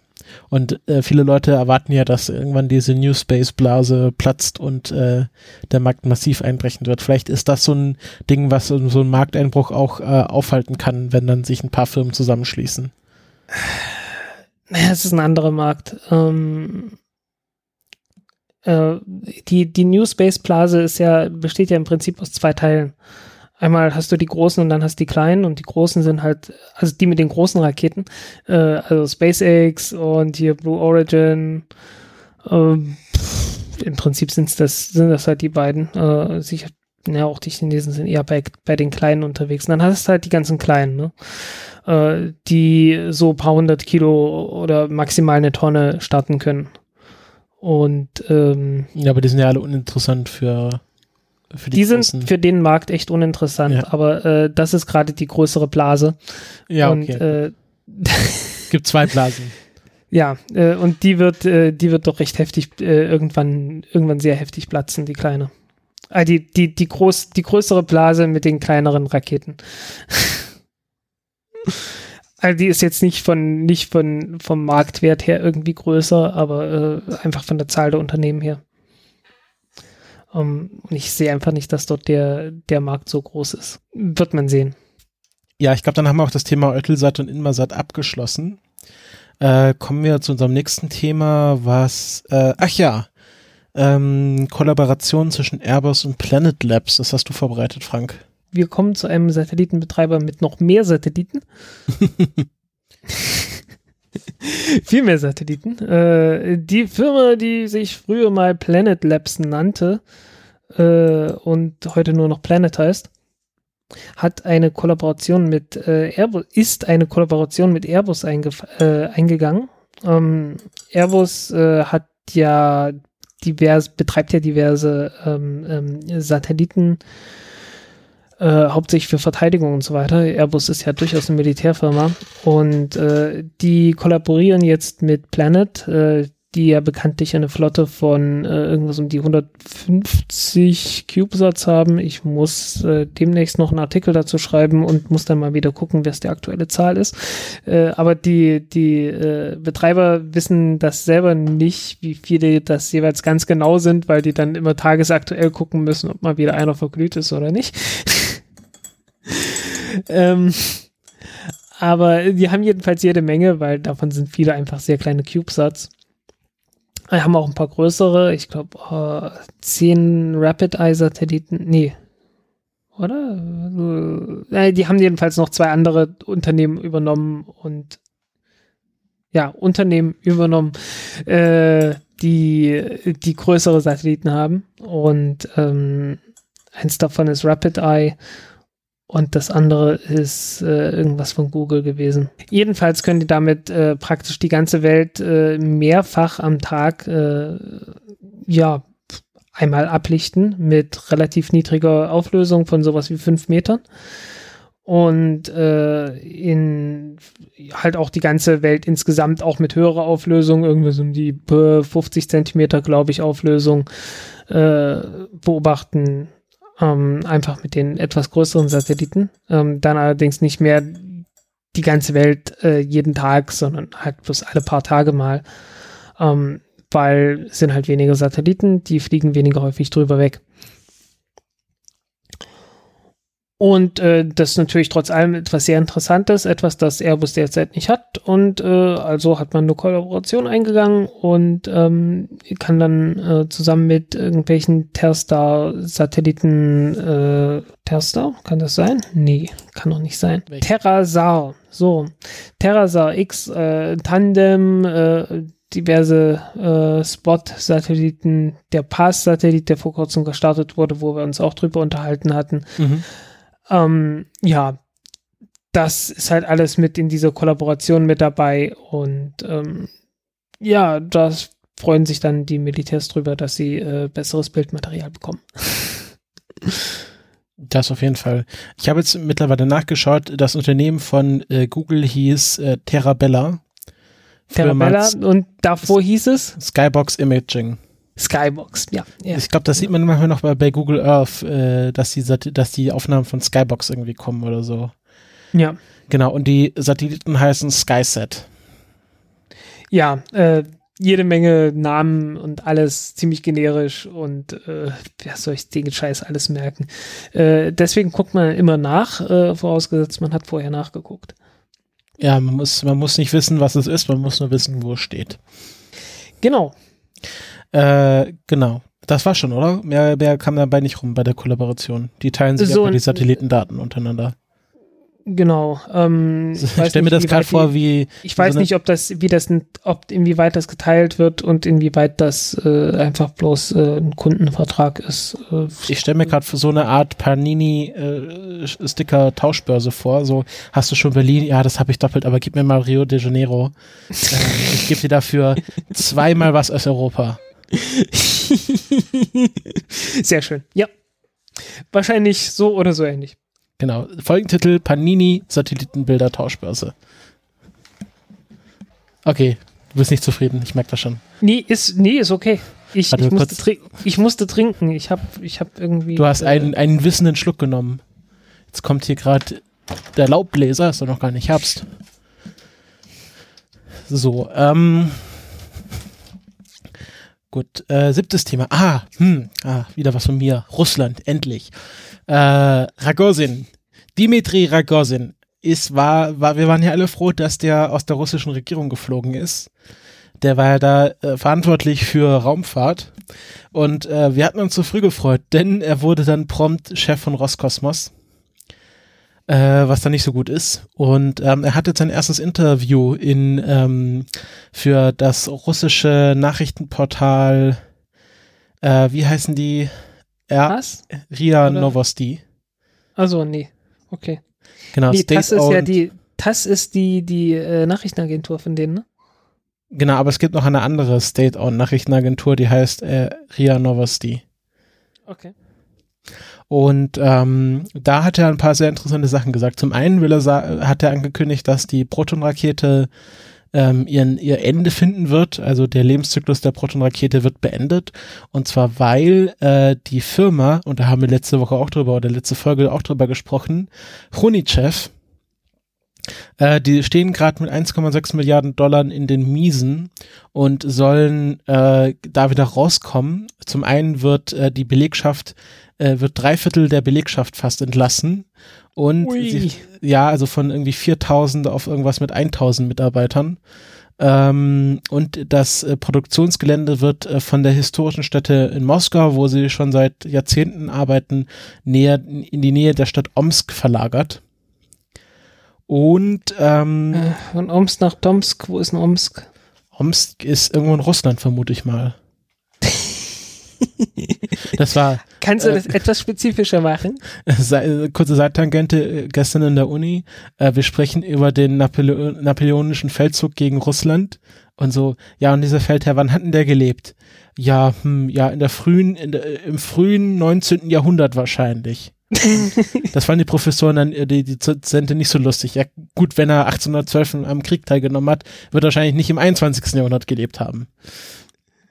Äh, Omsk, Omsk, die Stadt Omsk ist äh, Ähm, das ist so an der, fast an der kasachischen Grenze. Es gibt, es gibt ja von, von Tom Lehrer so ein, äh, so ein Lied, wie hieß es denn, Lobachevsky. Da gibt's dann auch die Lyrics zu. Also äh, Omsk, wenn man das suchen will, man muss einfach nur etwa 2000 Kilometer, 2700 Kilometer Richtung Osten fahren. Okay. Also äh, in der Nähe von, also äh, ja, wahrscheinlich auch nicht wirklich in der Nähe, aber in der Nähe von Novosibirsk, nördlich von Astana. Ah, Und- östlich von Chelyabinsk. Ja, Alles klar. Äh, und zwar direkt in der Mitte, äh, äh, nördlich der Mitte von Kasachstan. also nicht, nicht in Kasachstan, sondern an, äh, an der Grenze fast von Ja, Kasachstan. und ansonsten fast in der Mitte zwischen Novosibirsk und Chelyabinsk. Mhm. Also äh, man, man kann in Russland noch weiter am Arsch der Welt leben, aber äh, fällt schwer. Äh, wo liegt denn Baikonur eigentlich? Ist das, äh, also das wird ja, könnte ja Sinn machen, weil dann ist es ja vielleicht näher an Baikonur dran. Also, äh, ja, also in Kasachstan auf jeden Fall. Das sind wieder so schlau. Nee, macht Ja, irgendwie ne? nicht so viel Sinn. Es ist fast, fast, also schon näher dran, aber äh, Baikonur ist dann schon noch mal ein Stückchen weg, so etwa 1800 Kilometer. ja, ja. Naja, auf jeden Fall. Ähm, Ich sehe so- bloß gerade wieder, ich sehe bloß wieder gerade äh, Zentralasien, Taschkent, äh, Bishkek, Almaty. Ich Ja, aber jetzt- diese Namen so toll. nicht zu schwer, nicht zu sehr abschweifen. Äh, Nee. Augen geradeaus. Ähm, die, Firma, genau, die Firma soll verkleinert werden, verlegt werden und sie soll sich auch auf den Bau der Angara-Rakete konzentrieren. Und äh, damit sie das können, wird anscheinend äh, die Proton jetzt nur noch so weit gebaut, dass alle schon geschlossenen Verträge erfüllt werden können. Mhm. Und man denkt etwa, dass so zwischen 2021 und 2025 die letzten Proton-Raketen fliegen werden. Ähm, äh, es gibt irgendwie, es gibt ja diesen International Launch Services, diesen, die, die vermitteln ja Raketenstartplätze ILS, an ja. Firmen, genau. Und die haben, glaube ich, gesagt, dass sie, glaube ich, bis 2023 noch Aufträge in den Büchern haben für Proton-Raketen. Ähm, also so in dem Zeitrahmen wird es wahrscheinlich ein Ende der Proton-Rakete geben. Ich habe jetzt heute wieder gelesen ähm, bei Anatoly Zak hier, Russian Space Web, dass Hm. äh, Chronichev noch versucht, äh, äh, genau, äh, noch versucht, äh, irgendwie äh, sich da festzuhalten an der Proton-Rakete. Ähm, aber zum Beispiel, äh, jetzt hat er gerade vor einer Minute getwittert, die Proton Medium ist, ähm, ist auf Eis gelegt, weil es kein, weil es kein Geld dafür gibt. Ach, echt. äh, äh, das Projekt war ja auch, naja, egal. Mhm. Und was er, und, äh, genau, und da, diese Proton-Rakete, das ist nur noch nicht mal das Spannendste, aber es war irgendwie so das Größte. Äh, genau, es gibt nämlich schon einen ersten Startvertrag für die Angara-Rakete durch ILS mit der Korean Aerospace Agency für 2020. Das habe ich auch noch erfahren. Nochmal, ein, noch mal kurz, ein Startvertrag Für die Angara-Rakete mit der für die Angara-Rakete für die Korean Aerospace Agency. das macht Sinn. Warum? Ich weiß nicht. Kannst du es Äh, mir sagen? Ganz einfach, weil die Südkoreaner die Angara-Rakete schon mal getestet haben. Wie? Äh, du erinnerst dich, dass es mal ein Weltraum, ein Rennen in den Weltraum gab zwischen Südkorea und Nordkorea? Uh, das hast du mal erzählt, ja. Äh, Ja. Frisch mich nochmal auf. Die Südkoreaner hatten damals äh, eine russische, also eine, eine Raketenstufe, die erste Raketenstufe kam aus Russland. Und die Oberstufe war irgend so ein Feststoffdingens, das ein kleines Ding war, das halt irgendwie einen Satelliten in die Umlaufbahn bringen konnte. Äh, war überhaupt nicht angepasst darauf, war auch scheißegal. Ähm, hat trotzdem irgendwie dreimal nicht funktioniert. Und äh, deswegen hat Nordkorea am Ende gewonnen. Ähm, aber die Unterstufe war im Prinzip äh, eine Angara-Unterstufe. Also hatte das gleiche Triebwerk bisschen runtergedrosselt, weil die waren noch nicht ganz fertig mit der Entwicklung. Aber die haben halt praktisch äh, die Angara-Rakete für Russland schon mal getestet. Damit. Also, und die sind halt auch dreimal geflogen damit und äh, dann hatten die Russen damit äh, die, die entsprechenden Testdaten und höchstwahrscheinlich noch eine Menge Devisen dazu bekommen. Südkoreanische Won oder US-Dollar, weiß ich nicht. Mhm, okay. Ja, also deswegen, deswegen macht das halt Sinn irgendwo. Dass die, äh, dass die Südkoreaner da äh, mit den Russen äh, die Ankara-Rakete irgendwie sich teilen. Okay. Ähm, was er auch noch angekündigt hat, der liebe Rogozin, ist, dass ähm, er hat, er hat das sehr kryptisch formuliert, aber wenn man so ein bisschen Kreml-Astronomie betreibt, oder Astrologie vielleicht sogar, äh, dann, äh, dann kann man daraus schließen, äh, dass ähm, die Russen auch ihre Pläne für weitere ISS-Module erstmal auf Eis legen werden. Weil er hat gesagt, dass äh, irgendwie das russische Modul muss sich darauf vorbereiten, autonomer zu werden. Und ähm, scheint so, dass man sich auf eine Abkopplung des russischen Segments langfristig von der ISS äh, vorbereitet. Naja, wenn Trump da äh, Space Force macht. Ja ja, äh, vor allen Dingen, äh, falls Trump wiedergewählt wird. Was ja äh, durchaus plausibel ist. Ich meine, bei, bei George W. Bush haben wir auch alle gedacht, der wird nicht nochmal gewählt. Ja, das stimmt. War ja auch knapp. Ja, kann man ja, lässt sich ja ändern. ja, ähm, ja, nee, ich finde das, also ich denke, das wird so ein Ding sein, wenn jetzt so die ISS von der staatlichen Nutzung in so eine kommerzielle Nutzung übergehen wird, dass die Russen dann sagen, ja, machen wir lieber unser eigenes Ding. Vielleicht das auch irgendwie kommerziell weiterverkaufen, aber halt als rein russische Raumstation. Rein russische Raumstation. Schöne Alliteration. Ja, ähm, das könnte auch ein, Volk, ein, ein, ein Folgentitel sein. Okay. Rein russische Raumstation. Genau. Ähm, ja, und, und, du darfst nicht vergessen, es gibt ja dann demnächst ja noch den, den Star. Wie, wie hieß das Ding nicht Stargate? äh, Gateway. Deep, Deep, Space Deep, Gateway. Deep Space Gateway, so hieß das Ding. Ja. Ja. Ähm, genau, also das sind so die Pläne, die Rogozin machen will. Ob er davon irgendwas umgesetzt bekommt, äh, steht noch in den Sternen. Äh, äh, aber das ist halt so das erste große Interview, also so ein bisschen auch State of the State of the Soviet, äh, nee, State of the Federation. Ja. Ähm, um es ganz kurz noch zu erwähnen, äh, wie komme ich hier von Omsk, von Omsk zu Tomsk? Äh, es gibt ein Lied von Tom Lehre, das nennt sich Lobachevsky.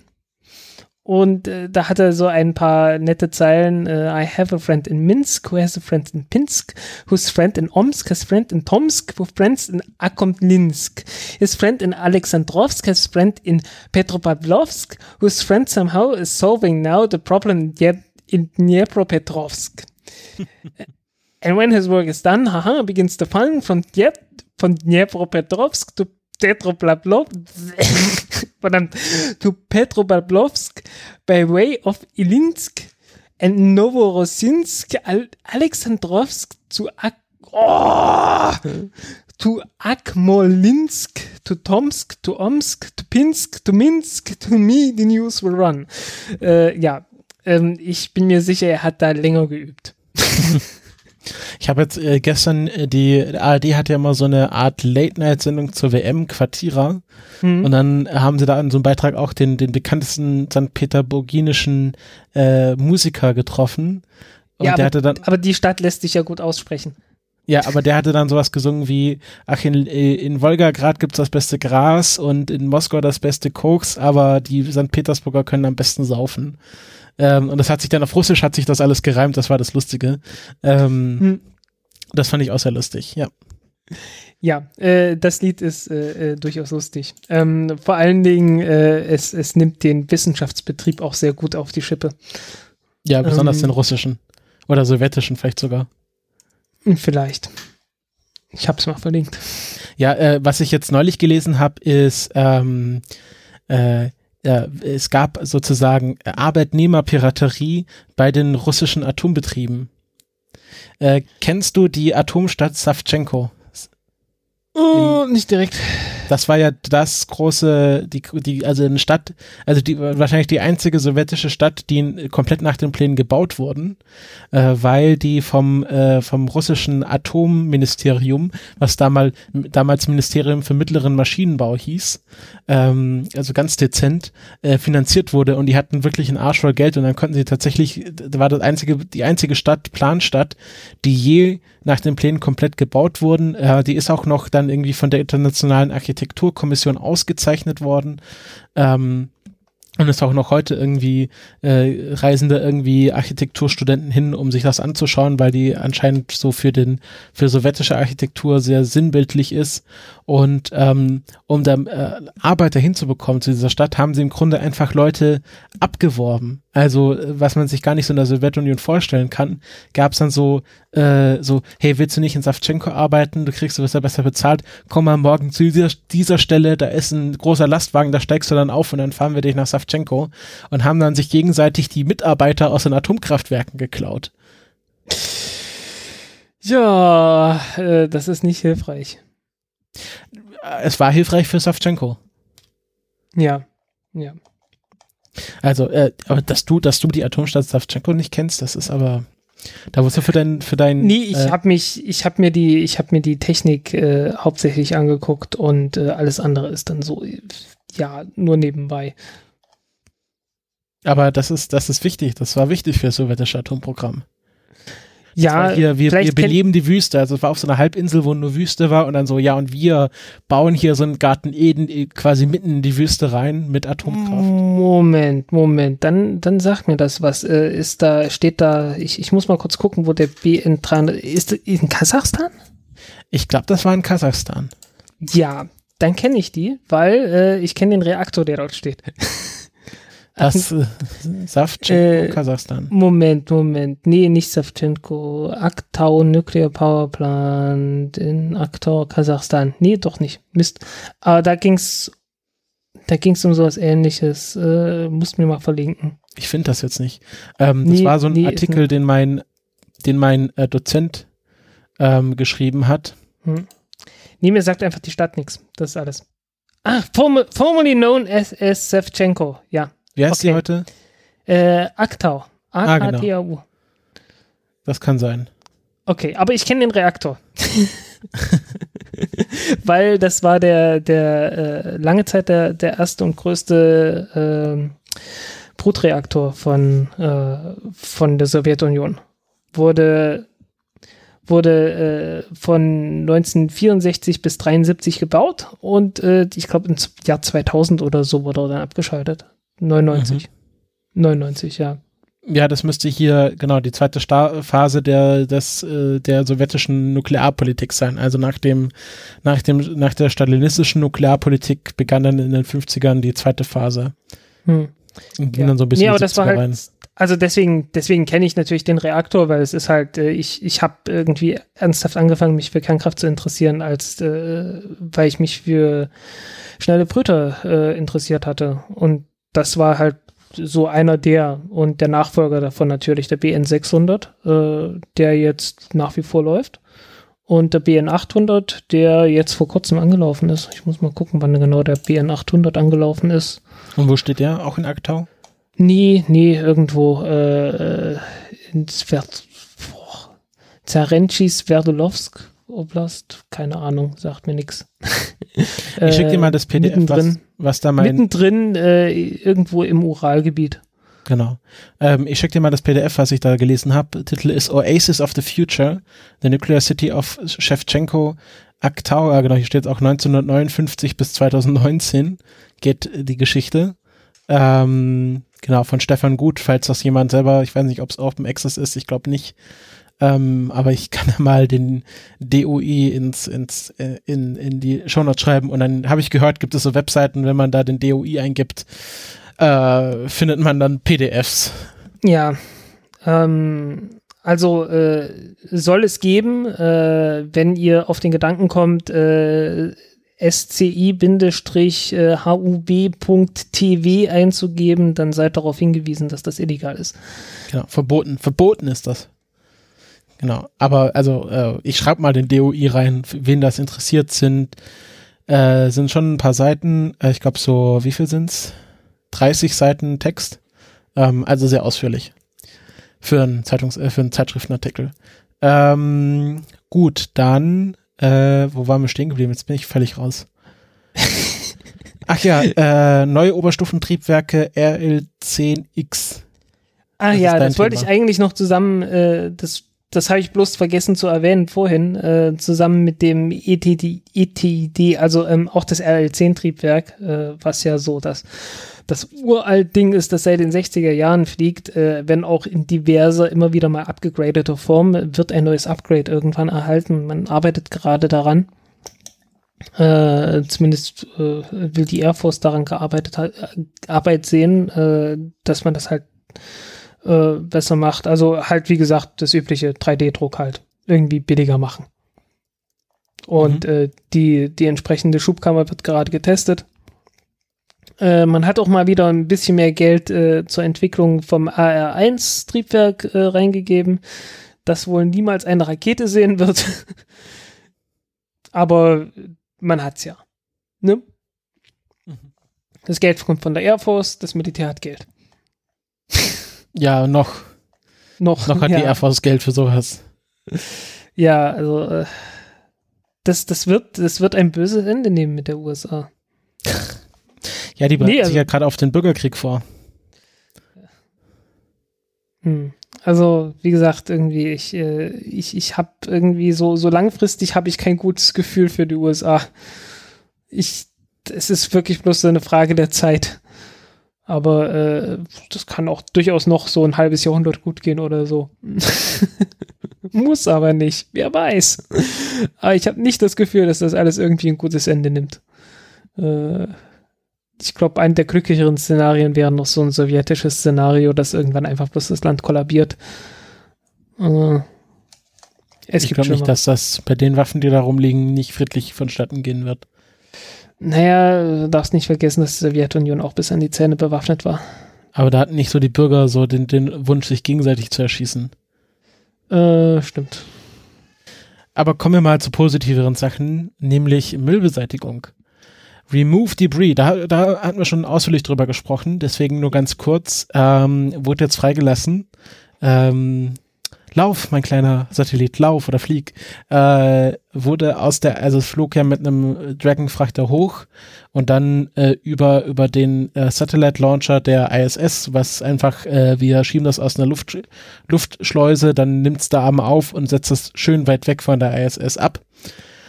Und ähm, das ist ein, ich habe, die haben jetzt da so ein sehr schönes Animationsvideo. Ich weiß nicht, ob wir das letztes Mal auch schon gesehen haben, was sie da alles testen wollen. Ähm, das sieht sehr abenteuerlich aus. Also da gibt's einmal äh, so ein Netz. Ein, es gibt so ein Netz, so ein Fischernetz. Ne? Genau, also was ich sehr lustig finde, die bringen ja ihren eigenen Müll erstmal mit. Ja. Also die haben da so kleine CubeSets, die als Testobjekt dienen. Ja, das, das ist wie bei der, das ist wie bei der Konstruktion von, von Kloschüsseln. Da gibt's dann auch irgendwie so Testkörper zum, zum, durch, zum Durchspülen. So, so. Ja, ja. Genau, äh, also das Netz gibt's und dann gibt's äh, äh, das zweite Experiment heißt Vision Based Navigation. Ähm, äh, ganz lustig in der in dem in dem Animationsvideo sieht das ein bisschen nach der Sicht des Terminators aus Terminator aus. Ähm, also da CubeSat wird so rot eingefärbt. Ich glaube nicht, dass es nicht ganz. Ich glaube, das soll eine Referenz sein auf den Terminator. Und dann gibt es ja noch die Harpune. Da wird jetzt so eine kleine Zielscheibe ausgefahren und äh, dann wird eine Harpune abgeschossen. Ja. Allerdings, äh, die, die Zielscheibe ist dann halt immer noch an dem äh, Satelliten selbst be befestigt, äh, Genau. was, wodurch das Ganze irgendwie ein bisschen lame ist. Ja, und dann gibt's halt noch das Drag Sail. Also die, der Satellit räumt sich dann natürlich auch selber auf, fährt dann so ein großes Segel aus und äh, dann wird er abgebremst und tritt in die Atmo Atmosphäre ein. Wobei ich glaube, dass man das bei dem auch noch nicht mehr machen müsste. Da wird der von selbst wieder runterkommen. Ja, vor allen Dingen ist tief genug. Genau. Äh, hier der Flying Laptop von der Uni Stuttgart hat ja auch so ein Drag Sail, der ja auf einem auf einem Zeitzünder sitzt. Und wenn man da nicht regelmäßig das Kommando zum Zurücksetzen schickt, dann wird, wird er von selbst ausgelöst. Was ich auch ganz lustig fand. Das ist eine schlaue Sache. damit, das muss man einfach sagen, ja, ist eine ja, schlaue damit, Sache. wenn der Kontakt verloren wird, dass er sich irgendwann selbst aufräumt. Ähm, genau, Remove Debris wurde ausgesetzt äh, und äh, irgendwann werden wir die Testergebnisse wissen. So, ach ja, was ganz So. aktuelles. Hayabusa 2. Hayabusa 2, ja, äh, kommt langsam aber sicher dem Zielobjekt äh, Ryogo näher. Und äh, die Bilder werden immer besser. Äh, es ist so ein, es erinnert ein bisschen an den Asteroiden Steins, äh, der so eine Diamantenform hatte. Der hier ist so, mh, wie soll ich sagen, äh, es ist ein bisschen würfelförmiger. Mhm. Äh, wobei am, am Äquator äh, so ein bisschen Staub sich angesammelt hat. Äh, was einfach an den Fliehkräften liegt, dass, dass dort vorzugsweise der Staub äh, äh, ja, sich ansammelt. Und äh, ja, die, die Sonde ist halt da. Ich habe es vorhin schon mal angesprochen. Man kann jetzt auch messen, wie schwer das Ding ist. Ich weiß noch gar nicht, wie viel, aber man weiß jedenfalls, man ist jetzt im Orbit drin. Ähm, 23 Kilometer Entfernung noch ähm, und man nähert sich gerade mit zwei Zentimeter pro Sekunde an. Und man schätzt die, die Fliehkraft, äh, die, die Fluchtgeschwindigkeit auf sowas wie fünf Zentimeter pro Sekunde. also, ja, äh, dort irgendwie in den Orbit äh, zu kommen, beziehungsweise von dort weg zu starten, ist nicht ganz so aufwendig. Mhm. Braucht Ja. man nicht mal ein Trampolin für.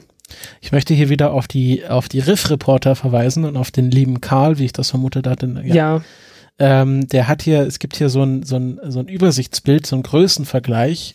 Ähm, und äh, wenn man, also schon wesentlich kleiner als Rosetta, äh, als äh, Churyumov Gerasimenko.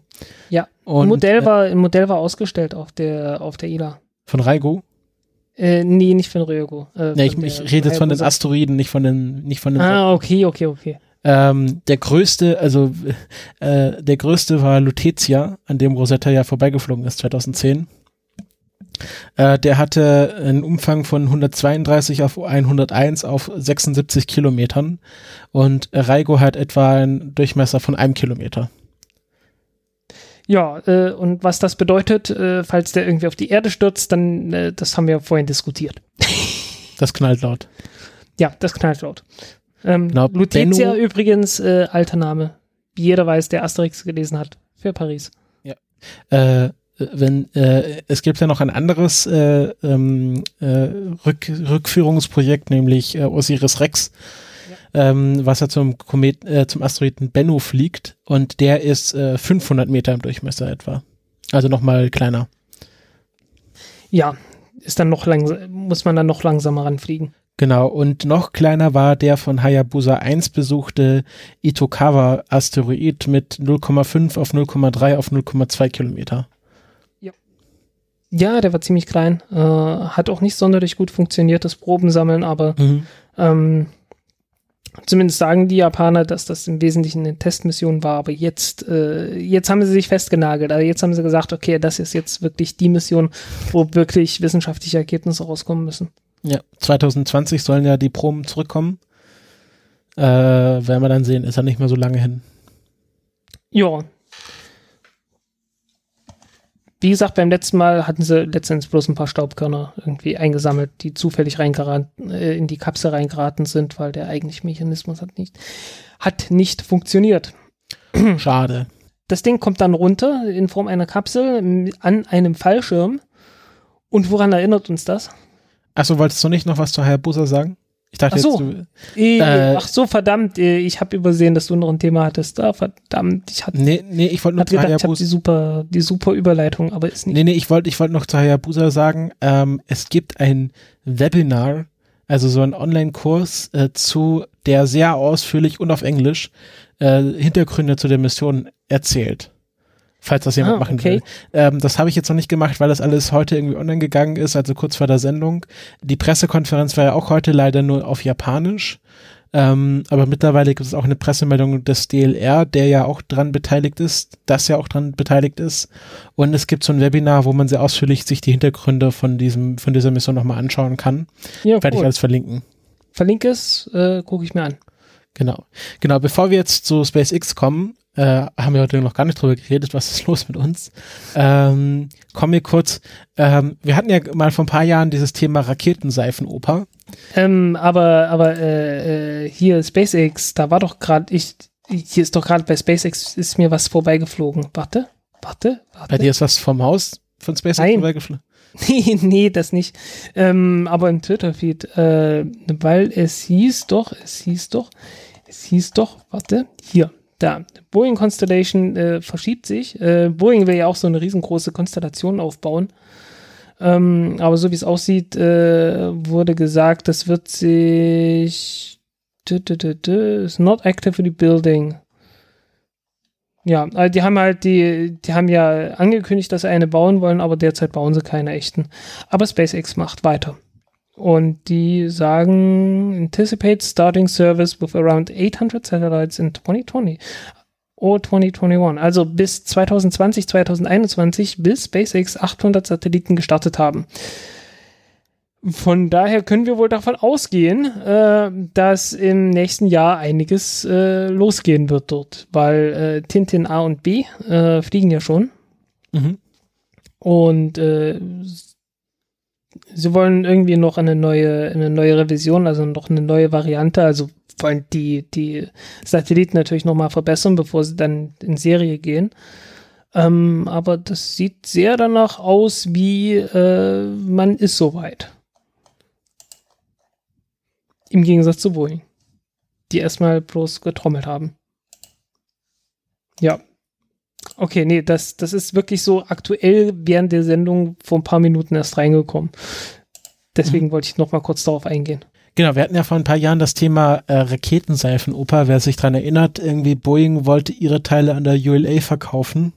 Ja, und dann kam irgendwie Trump äh, in, ins Amt und irgendwie ist das alles eingeschlafen. Ja. Seitdem ist alles langweilig. Aber jetzt gibt es Und eine Trump neue. Seifenoper und zwar diesmal eine mit Astronauten. Ähm, äh, gute Zeiten, schlechte Zeiten geht in die zweite Staffel äh, und es geht um Buzz Aldrin. Wer ihn nicht kennt, zweiter Mensch auf dem Mond, äh, wer ihn kennt, äh, weiß, was er gemacht hat und der verklagt jetzt seine Kinder. Äh, beziehungsweise er verklagt äh, seine äh, zwei von seinen drei Kindern, nämlich Andy und Jan Aldrin, also Janice, aber ich glaube, man nennt sie nur Jan Aldrin, äh, und seine äh, äh, Foundation, seine Stiftung, die die beiden führen, ähm, weil anscheinend ähm, er befürchtet, dass sein Sohn bzw. Kinder nicht mit seinem Erbericht oder seiner, seiner Legacy nicht richtig umgehen. Und es geht vor allem um seine Sammlung an Apollo-Erinnerungsstücken, die mehrere Millionen Dollar wert ist. Und äh, es geht auch darum, dass sein Sohn Andy anscheinend Geld veruntreut hat und dass eine Managerin, Christina Korb, die irgendwie so eine bekannte Managerin, so Öffentlichkeitsmanagerin für Astronauten ist, ähm, irgendwie die Kanäle, die Twitter-Kanäle von Buzz Aldrin genutzt hat, um eigene Projekte zu promoten. Also alles sehr viele Anschuldigungen, die da rumfliegen. Äh, Im Gegenzug. Äh, Gut, das kann man dann auch verstehen, dass man da sauer ist. Genau, aber pass auf, jetzt kommt quasi die andere Seite der Geschichte, nämlich Andy und Jan behaupten, dass Boss Aldrin in den letzten Jahren dement geworden ist und jetzt unter dem Einfluss von ein paar Managern steht, die einen Keil zwischen ihn und seine Familie treiben wollen und dass Boss Aldrin nicht mehr im Vollbesitz seiner geistigen Kräfte ist. Die wollten den nämlich auch für äh, unzurechnungsfähig erklären lassen, ähm, aufgrund seiner äh, angeblichen Demenz. Und ähm! Sobald jemand äh, nennt, ist das schon Ageism? die Sache ist jetzt die, es gibt weder äh, handfeste Beweise für die eine Seite der Geschichte als auch für die andere Seite. Es gibt äh, die neue Managerin, also sozusagen unter der dessen Einfluss jetzt äh, äh, Buzz Aldrin anscheinend stehen soll, heißt auf Twitter The Goodness, Lisa, äh, äh, Lisa Labonte. Und die hat geschrieben, Buzz, you are famous for rising far above. Those with pure hearts and strong minds know false flags when they see. When they see. Hear them. Others who are misguided may or may not uh, ever come around, but focus on your peace of mind, your dreams. I and all who call you our friends uh, love you. Also die ist auch nicht so ganz sauber. Also man weiß jetzt nicht genau, wer recht hat, ob die Kinder recht haben und Buzz Aldrin tatsächlich dement geworden ist oder ob Buzz Aldrin recht hat und ähm, äh, hier die Kinder versuchen, sein, sein Geld irgendwie auszugeben und sein, sein Erbe zu veruntreuen. Ähm, da gab es sehr viele Statements jetzt, die alle verlinkt sind. Also es gibt irgendwie die Klageschrift ist online, äh, mit der Buzz Aldrin seine Kinder verklagt. Das ist irgendwie ein Statement von Christina Korb ist online äh, und auch ein Statement von den Kindern. Und ähm, ja, das geht da gerade ziemlich ab. Das hat jetzt nichts direkt mit Raumfahrt zu tun, aber ich fand das einfach spannend, weil das ja irgendwie ein sehr bekannter Astronaut ist, auch quasi in den Astronauten innerhalb schon ein bekannter Mensch. Mhm. Und ähm, in meiner Twitter-Timeline, die ganzen Raumfahrt-Twitterer, hat das gerade sehr beschäftigt. Ja, ich habe das versucht zu vermeiden, eben weil es halt letztendlich bloß noch eine, äh, noch eine ähm, ähm, Seifenoper ist. Joe. Ja. Ähm, apropos Seifenoper. äh, heute wird es noch äh, eine, ein, ein Presseupdate geben zum James Webb Teleskop. Heute Abend. Stimmt, heute Abend um 19 Uhr. Das können wir jetzt leider nicht mehr in die Sendung aufnehmen. Aber wahrscheinlich ist, äh, es gibt schon Gerüchte, dass es einen weiteren Versch Verschiebung nach 2021 geben. Wie war das? 600 Prozent äh, äh, Budgeterhöhung. äh, Startzeit 2029 und äh, wie war das? Ach, ich, ich krieg's nicht mehr zusammen. Irgendwer hatte, äh, es, es, es gab einen sehr sarkastischen Kommentar dazu der mir sehr gefallen hatte. My Prediction von NASA James Webb Telescope Press Conference. Äh, also 600 Prozent äh, Kosten, äh, Kostenerhöhung auf 38 Milliarden Projected Launch Date äh, Juni 2029 äh, und Streichung aller NASA Wissenschaftsmissionen für die nächsten zehn fiskalischen Jahre und äh, vergesst mal die Mondlandungen von Parabolic Arc. Ja, äh, so ungefähr. Also ähm, James Webb Telescope, äh, ich habe schon oft genug darüber, darüber, darüber gerantet. Äh, das, ähm, was soll man sagen? Äh, man kann gespannt sein. Ja. Ja. Irgendwie, irgendwer meinte dann noch äh, James Webb Telescope to gain emergency powers as Supreme Chancellor. ja, äh, also man, man hat doch diesen, diesen Teleskop so viele Dinge auch untergeordnet. Äh, es ist halt auch Wahnsinn, was da, was da an Geld rausgehauen wird. Mhm. Ähm, ja. Wie gesagt, überambitioniert hätte man besser machen können. Ja. Wolltest du nicht noch was zu den Fallschirmen von Dragon 2 sagen? Stimmt, wir waren bei Kapseln gewesen, ne? Mhm. Äh, mit Hayabusa. Und äh, äh, man kann natürlich versuchen, irgendwie Staub von Asteroiden äh, sicher zur Erde zu bringen. Dazu braucht man dann so eine Kapsel. Ähm, man kann auch versuchen, Menschen von irgendwelchen Raumstationen zur Erde zu bringen. Dafür braucht man dann auch Kapseln. Ähm, die hängen dann auch an Fallschirmen und die landen dann irgendwann auch. Und äh, SpaceX hat das mal wieder getestet mit dem Dragon 2 Raumschiff und äh, da ging es darum zu demonstrieren, was passiert, wenn äh, ein Startabbruch in niedriger Höhe notwendig wird, ähm, ob die Kapsel dann auch noch äh, genügend Reserven hat, um die Fallschirme aufzumachen und äh, sanft zu landen. Und äh, ja, hat funktioniert. Guckt euch an. Ja, das ist aber ein Test, der aus niedriger Höhe war für den ja, wurde alles eines Abbruch wurde mit einem Helikopter hochgebracht und mhm. äh, fallen gelassen. Wie ist denn da die Landungsgeschwindigkeit? Ist das immer noch Autounfall schnell?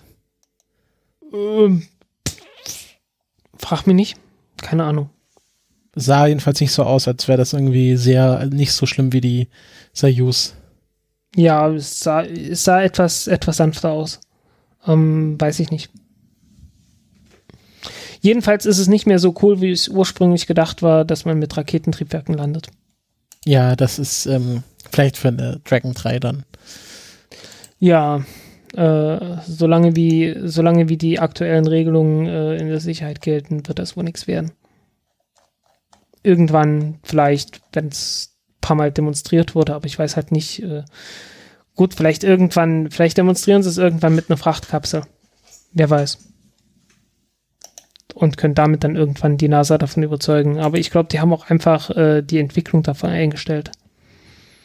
Okay. Tja. Weil die ähm. war ja, die war ja ursprünglich auch für die Landung auf dem Mars vorgesehen. Äh, die, die Dragon 2 Kapsel und äh, das wollen sie ja nicht mehr machen. Und ich glaube, deswegen äh, ist dann auch äh, dieses ganze System dann irgendwie nur noch äh, für, für Notfälle gedacht gewesen und nicht mehr für reguläre Landungen, weil ähm, ja, braucht man halt, äh, man, man hat dafür keine, keine Zweitverwendung mehr und dann hat man es einfach sein lassen, so wie es aussieht. Mhm. Gut. Ähm, ich glaube, das war's jetzt. So waren jetzt alle Themen, oder? Ja, ich glaube auch. Du merkst, es ist 16 Uhr. Ich will, ich will zum Ende kommen. Äh, du willst zum Ende kommen, ja. Äh, weil äh, ich habe ich hab den Fehler begangen und angefangen, mich für Fußball zu interessieren. Und jetzt komme ich da nicht mehr raus. Ja, äh, ich habe zu meiner Überraschung festgestellt, dass ich nicht allzu viele Spiele gesehen habe. ähm, was ich stattdessen gemacht habe, ist, ich habe Isaac Asimov gelesen. Oh, äh, und? Die Foundation-Serie. Ähm, Wie war's? Ich bin, ich bin bei Buch Nummer 5 in der chronologischen Reihenfolge, also chronologisch im, im Universum sozusagen. Äh, das letzte Buch, das Isaac Asimov jemals geschrieben hat, war das zweite Buch der Foundation-Serie. Äh, und ich bin jetzt halt bei Nummer 5 und, nee, Nummer 4 oder Nummer 5, irgend sowas. Ähm, ja, Nummer 5 bin ich jetzt gerade. Ähm, ja, nett, 50er Jahre Science Fiction halt. Äh, Mhm. Sehr viel Kernkraft. Ja, ich habe Also- ja, ich habe mal für eine Hausarbeit äh, auch 50er Jahre Science Fiction gelesen, aber halt russische. Äh, also, also irgendwie so Nucleonics sind da überall, also in, in jeder Waschmaschine. Ja, ja, kann ich mir vorstellen. Also das Übliche halt, ne? Ähm, was mich irgendwie tierisch ankotzt, ist, äh, äh, dass er da irgendwie hier Gedanken lesen und bla, so ein Zeug mit drin hat. Ja, vielleicht, vielleicht schreibst du ihm mal einen Brief und beschwerst dich. Äh, schwierig. Der ist, äh, wie gesagt, sein letztes Buch, ne? Äh, das wurde 1993 postmortem äh, veröffentlicht. Aber macht es Sinn, das chronologisch zu lesen oder macht es auch Sinn, das zu lesen, wie sie veröffentlicht wurden? Äh, ich würde letzteres empfehlen. Also, Also- wie sie veröffentlicht wurden. es gibt so ein bisschen, äh, es gibt so ein bisschen Spoiler-Effekt bei den, wenn man die ersten beiden äh, Bücher liest, weil man sieht dann halt, wie die Foundation gegründet wurde und man kennt dann schon so die zweite Foundation, von der dann gesprochen wird, weiß man dann schon, was damit los ist. Was ein äh, bisschen blöd ist, weil so, so ein bisschen, äh, ja, Nee, hast du schon mal gelesen oder ist es jetzt dein erstes Nee, Mal? es ist mein, das ist das erste Mal und äh, ich bin drauf gekommen, weil, äh, weil sowohl, äh, ach, nicht Thomas Krugman. Wer heißt, wie heißt Krugman Vornamen? Der, der, der, der Träger des äh, Nicht-Nobelpreises. Ig Ig Nobelpreises oder was? Nee, des, äh, äh, ah, wie heißt es? Alfred Nobel Gedächtnispreises der schwedischen Reichsbank für Wirtschaftswissenschaften. Ähm, Paul Krugman, jetzt. Paul Krugman. der hat schon gesagt, dass die Foundation Series äh, irgendwie so ganz wichtig war für sein Denken. Das kann ich auch, äh, ja, kann ich mir vorstellen, weil ähm, äh, so das, das zentrale Ding ist die Psychohistory. Ähm, und äh, da geht es letztendlich um ein, darum, dass man ein mathematisches Modell äh, dass ein Wissenschaftler äh, ein mathematisches Modell gefunden hat, wie man gesellschaftliche Vorgänge äh, berechnen kann, mit, äh, also die Wahrscheinlichkeit, mit der die eintreffen. Mhm. Und äh, er hat und die, also die Entwicklung davon, die wird in den ersten beiden Bü Büchern geschildert, äh, die halt Isaac Asimov äh, kurz vor seinem Tod dann noch äh, geschrieben und veröffentlicht hat. Und äh, sehr interessant, äh, beschreibt praktisch, wie innerhalb eines langsam aber sicher zerfallenden Imperiums er feststellt, dass dieses Imperium kurz vorm Zerfall ist. Ähm, natürlich ist das irgendwie mit Sowjetgeschichte äh, sicherlich äh, begründbar, dass das, also, no, also, dass er da einfach das als, als Vorbild genommen hat. Ähm, ja, äh, liest sich jedenfalls sehr gut. Also die ersten, die ersten beiden auf jeden Fall. Äh, ich würde halt nur empfehlen, ähm, mit den ersten beiden nicht unbedingt anzufangen, auch wenn es äh, sehr spannende Lektüre ist. Also spannend, naja, sehr unterhaltsam auf jeden Fall. Und äh, Ähm, jedenfalls äh, gute gesellschaftliche Beobachtung äh, ist natürlich alles so Analogie letztendlich auf amerikanische Geschichte und so weiter. Ne? Äh, aber wie das halt so ist, ne? also Science Fiction beschreibt halt nicht die Zukunft, sondern immer die Gegenwart. Und äh, die Gegenwart, in der die Foundation Series ursprünglich geschrieben wurde, war äh, kurz vor Eintritt der USA in den Zweiten Weltkrieg. Also die, die stammt eigentlich aus den 40er Jahren. Und äh, das ist dann nochmal ein ganz anderer Hintergrund. also, äh, ja, einfach mal, einfach mal angucken. Äh, ist durchaus interessant, so auch, auch, das, auch die Art zu denken, die man damals hatte. In 40er Jahren sich nochmal anzuschauen. Mhm. Ja. was ich ja gerade äh, zu dem Thema mache, ich spiele ja gerade Stellaris, äh, ein Spiel, äh, wo es darum geht, ein möglichst großes Sternenimperium aufzubauen. Ja. Und ähm, ich habe damals das Original gespielt, äh, also das Original, also der, der Urvater dieser, dieses Genre war Master of Orion. Okay. 1 und 2, also Master of Orion 1 finde ich immer noch eines, äh, finde ich tatsächlich persönlich immer noch den, den besseren Teil, auch wenn er 1993 veröffentlicht wurde und äh, äh, sehr schlechte Grafik hat, also 320 mal 200 Pixel. ja, das war damals, äh, war damals aber Standard. Ähm, cooles Render-Intro, ho ho, 3D. Ähm, Wahnsinn. Äh, aber ähm, ich, ich fand es irgendwie von der, von der, vom Spielmechanismus her äh, schön simpel. Einfach, es, weil es wirklich äh, einfach ist einfach sehr elegant und simples Prinzip einfach, äh, wie man so die Ressourcen auf dem Planeten verteilt und so, wie das alles miteinander zusammenhängt. Äh, man kann das wirklich irgendwie alleine noch äh, durchblicken, wie das alles funktioniert und äh, äh, es ist äh, sehr einfach von der, von, von der Verteilung her gemacht, dass man das sehr gut steuern kann einfach äh, und nicht so viel Handarbeit hat wie dann in Master of Orion 2, wo man dann irgendwie äh, die, die Arbeiter äh, von Hand einteilen muss und äh, die die äh, Gebäude, die man bauen will, auf jeden Planeten einzeln anwählen muss und alles so Kram. Im Prinzip ist Master of Orion 2 natürlich besser als der erste Teil, aber äh, das, das hat es mir immer etwas verlitten, dass zu viel Kleinscheiß dabei war. Zu viel Mikromanagement. Ja, auf jeden Fall. Stellaris ist äh, von 2015, es erscheinen aber immer noch Updates und DLCs dafür. Und, äh, ja, Scott Manley spielt das, ne?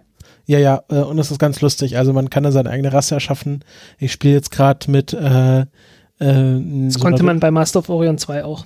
Konnte, was konnte, ja, ich hatte, ich habe mal, ich habe mal äh, fanatische Pazifisten gemacht und die extra schwach gemacht. Also die waren dann immer auf das Wohl und Wehe der anderen Nationen angewiesen. Das war mir dann so blöd und das habe ich einfach, äh, das habe ich starke, starke Füchse gemacht. Äh, also so, so ein Fuchs, ein Fuchswesen und ähm, habe ich dann zu Materialisten gemacht. Das Lustige war, die haben dann äh, antike Weltraumtempel entdeckt und dann hatte ich die Wahl, ich könnte meine Reli ich könnte dann von Materialisten auf Spiritualisten wechseln, aber ich habe dann lieber die die Funde, Funde verkauft für sehr viel Geld. Ja, äh, bei Master of Orion 2 waren, hat man dann meistens irgendwelche alte Technologie gefunden. Was auch sehr lustig ist, ähm, ich habe dann so ein altes Kriegsschiff gefunden von so einer Computerrasse, also so, ja. so, eine, so ein Hive-Mind. Das waren dann immer die, die Meklons, also äh, beziehungsweise Hive-Mind, das waren dann immer so die Insektoiden, wie hießen die? Hießen die einfach nur Insektoiden? Nee, die hießen anders. Krischern oder sowas. Ey, ja, und oh, lange her. Dann hat, äh, das war halt Karkon, so, so, so, so, ein Roboter und äh, der hat sich dann meiner Nation angeschlossen und dann, weil ich eine direkte Demokratie bin, hat er sich dann auch zur Wahl gestellt und war dann für ein paar, ein paar Jahre mein Kanzler. Ja. Und dann wurde er abgewählt und dann äh, hat er nichts mehr zu tun, dann musste ich ihn leider entlassen, weil es war so ein alter, war dann so ein, war dann schon über 80 Jahre alt, hm. so ein alter Admiral, der musste dann in Ruhestand gehen, leider. Okay, ja, okay, also diese, also äh, so in die Politik und das Zeug hatte man nicht so. Man hatte bei Master of Orion 2 so immer äh, noch ein paar, ein paar Leiter. Also so, es gab da immer so ein paar Leader, ne, also für entweder, die man einfach bloß auf den Planeten gesetzt hat und dann hat er irgendwelche Bonusse in der Produktion oder in der Forschung oder sowas gegeben. Und äh, wahlweise auch noch hier auf irgendwelche Raumschiffe die dann dadurch etwas besser wurden. Manchmal haben die noch ein bisschen Technologie mitgebracht und so ein Kram. Ja, äh, Nee, also Master of Orion 2 war halt 96 kam das raus. Äh, das war halt schon, das war damals so das ganz große Ding in der Richtung. Aber da hat sich dann halt sehr lange nichts mehr getan. Und äh, deswegen wird wahrscheinlich Stellaris auch so aufgenommen, weil es ist halt irgendwie so das erste seit langer Zeit wieder ordentlich das macht. Tja. Mhm. Ja. Gut, Auf der anderen Seite, Raketen, ich spiele, ich spiele sehr wenig in letzter Zeit. da machen wir mal Raketenvorhersage. Jo. Äh, so, Space Right Now. Launch Schedule. So. Äh, Ja, genau. It's Business Time äh, kommt irgendwann. Wieder mit Curie Oberstufe. Ähm, also ne, Elektronenrakete, erste, zweite Stufe, jeder jeweils mit Rutherford-Triebwerken, also die, die übliche Variante, die halt äh, letztendlich einem, die Spielzeugvariante der Falcon 9 ist.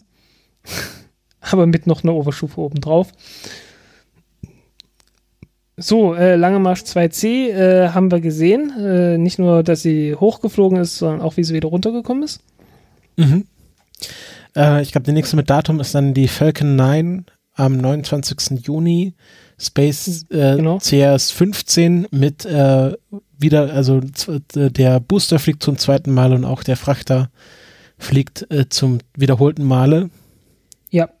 Äh, und das ist dann der 56. Start einer Falcon 9 Rakete.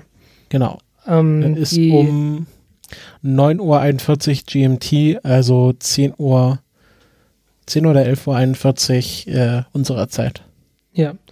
Ähm, die Ariane 5 Rakete hat irgendwann mal den 100. Start. Äh, 25. Juli.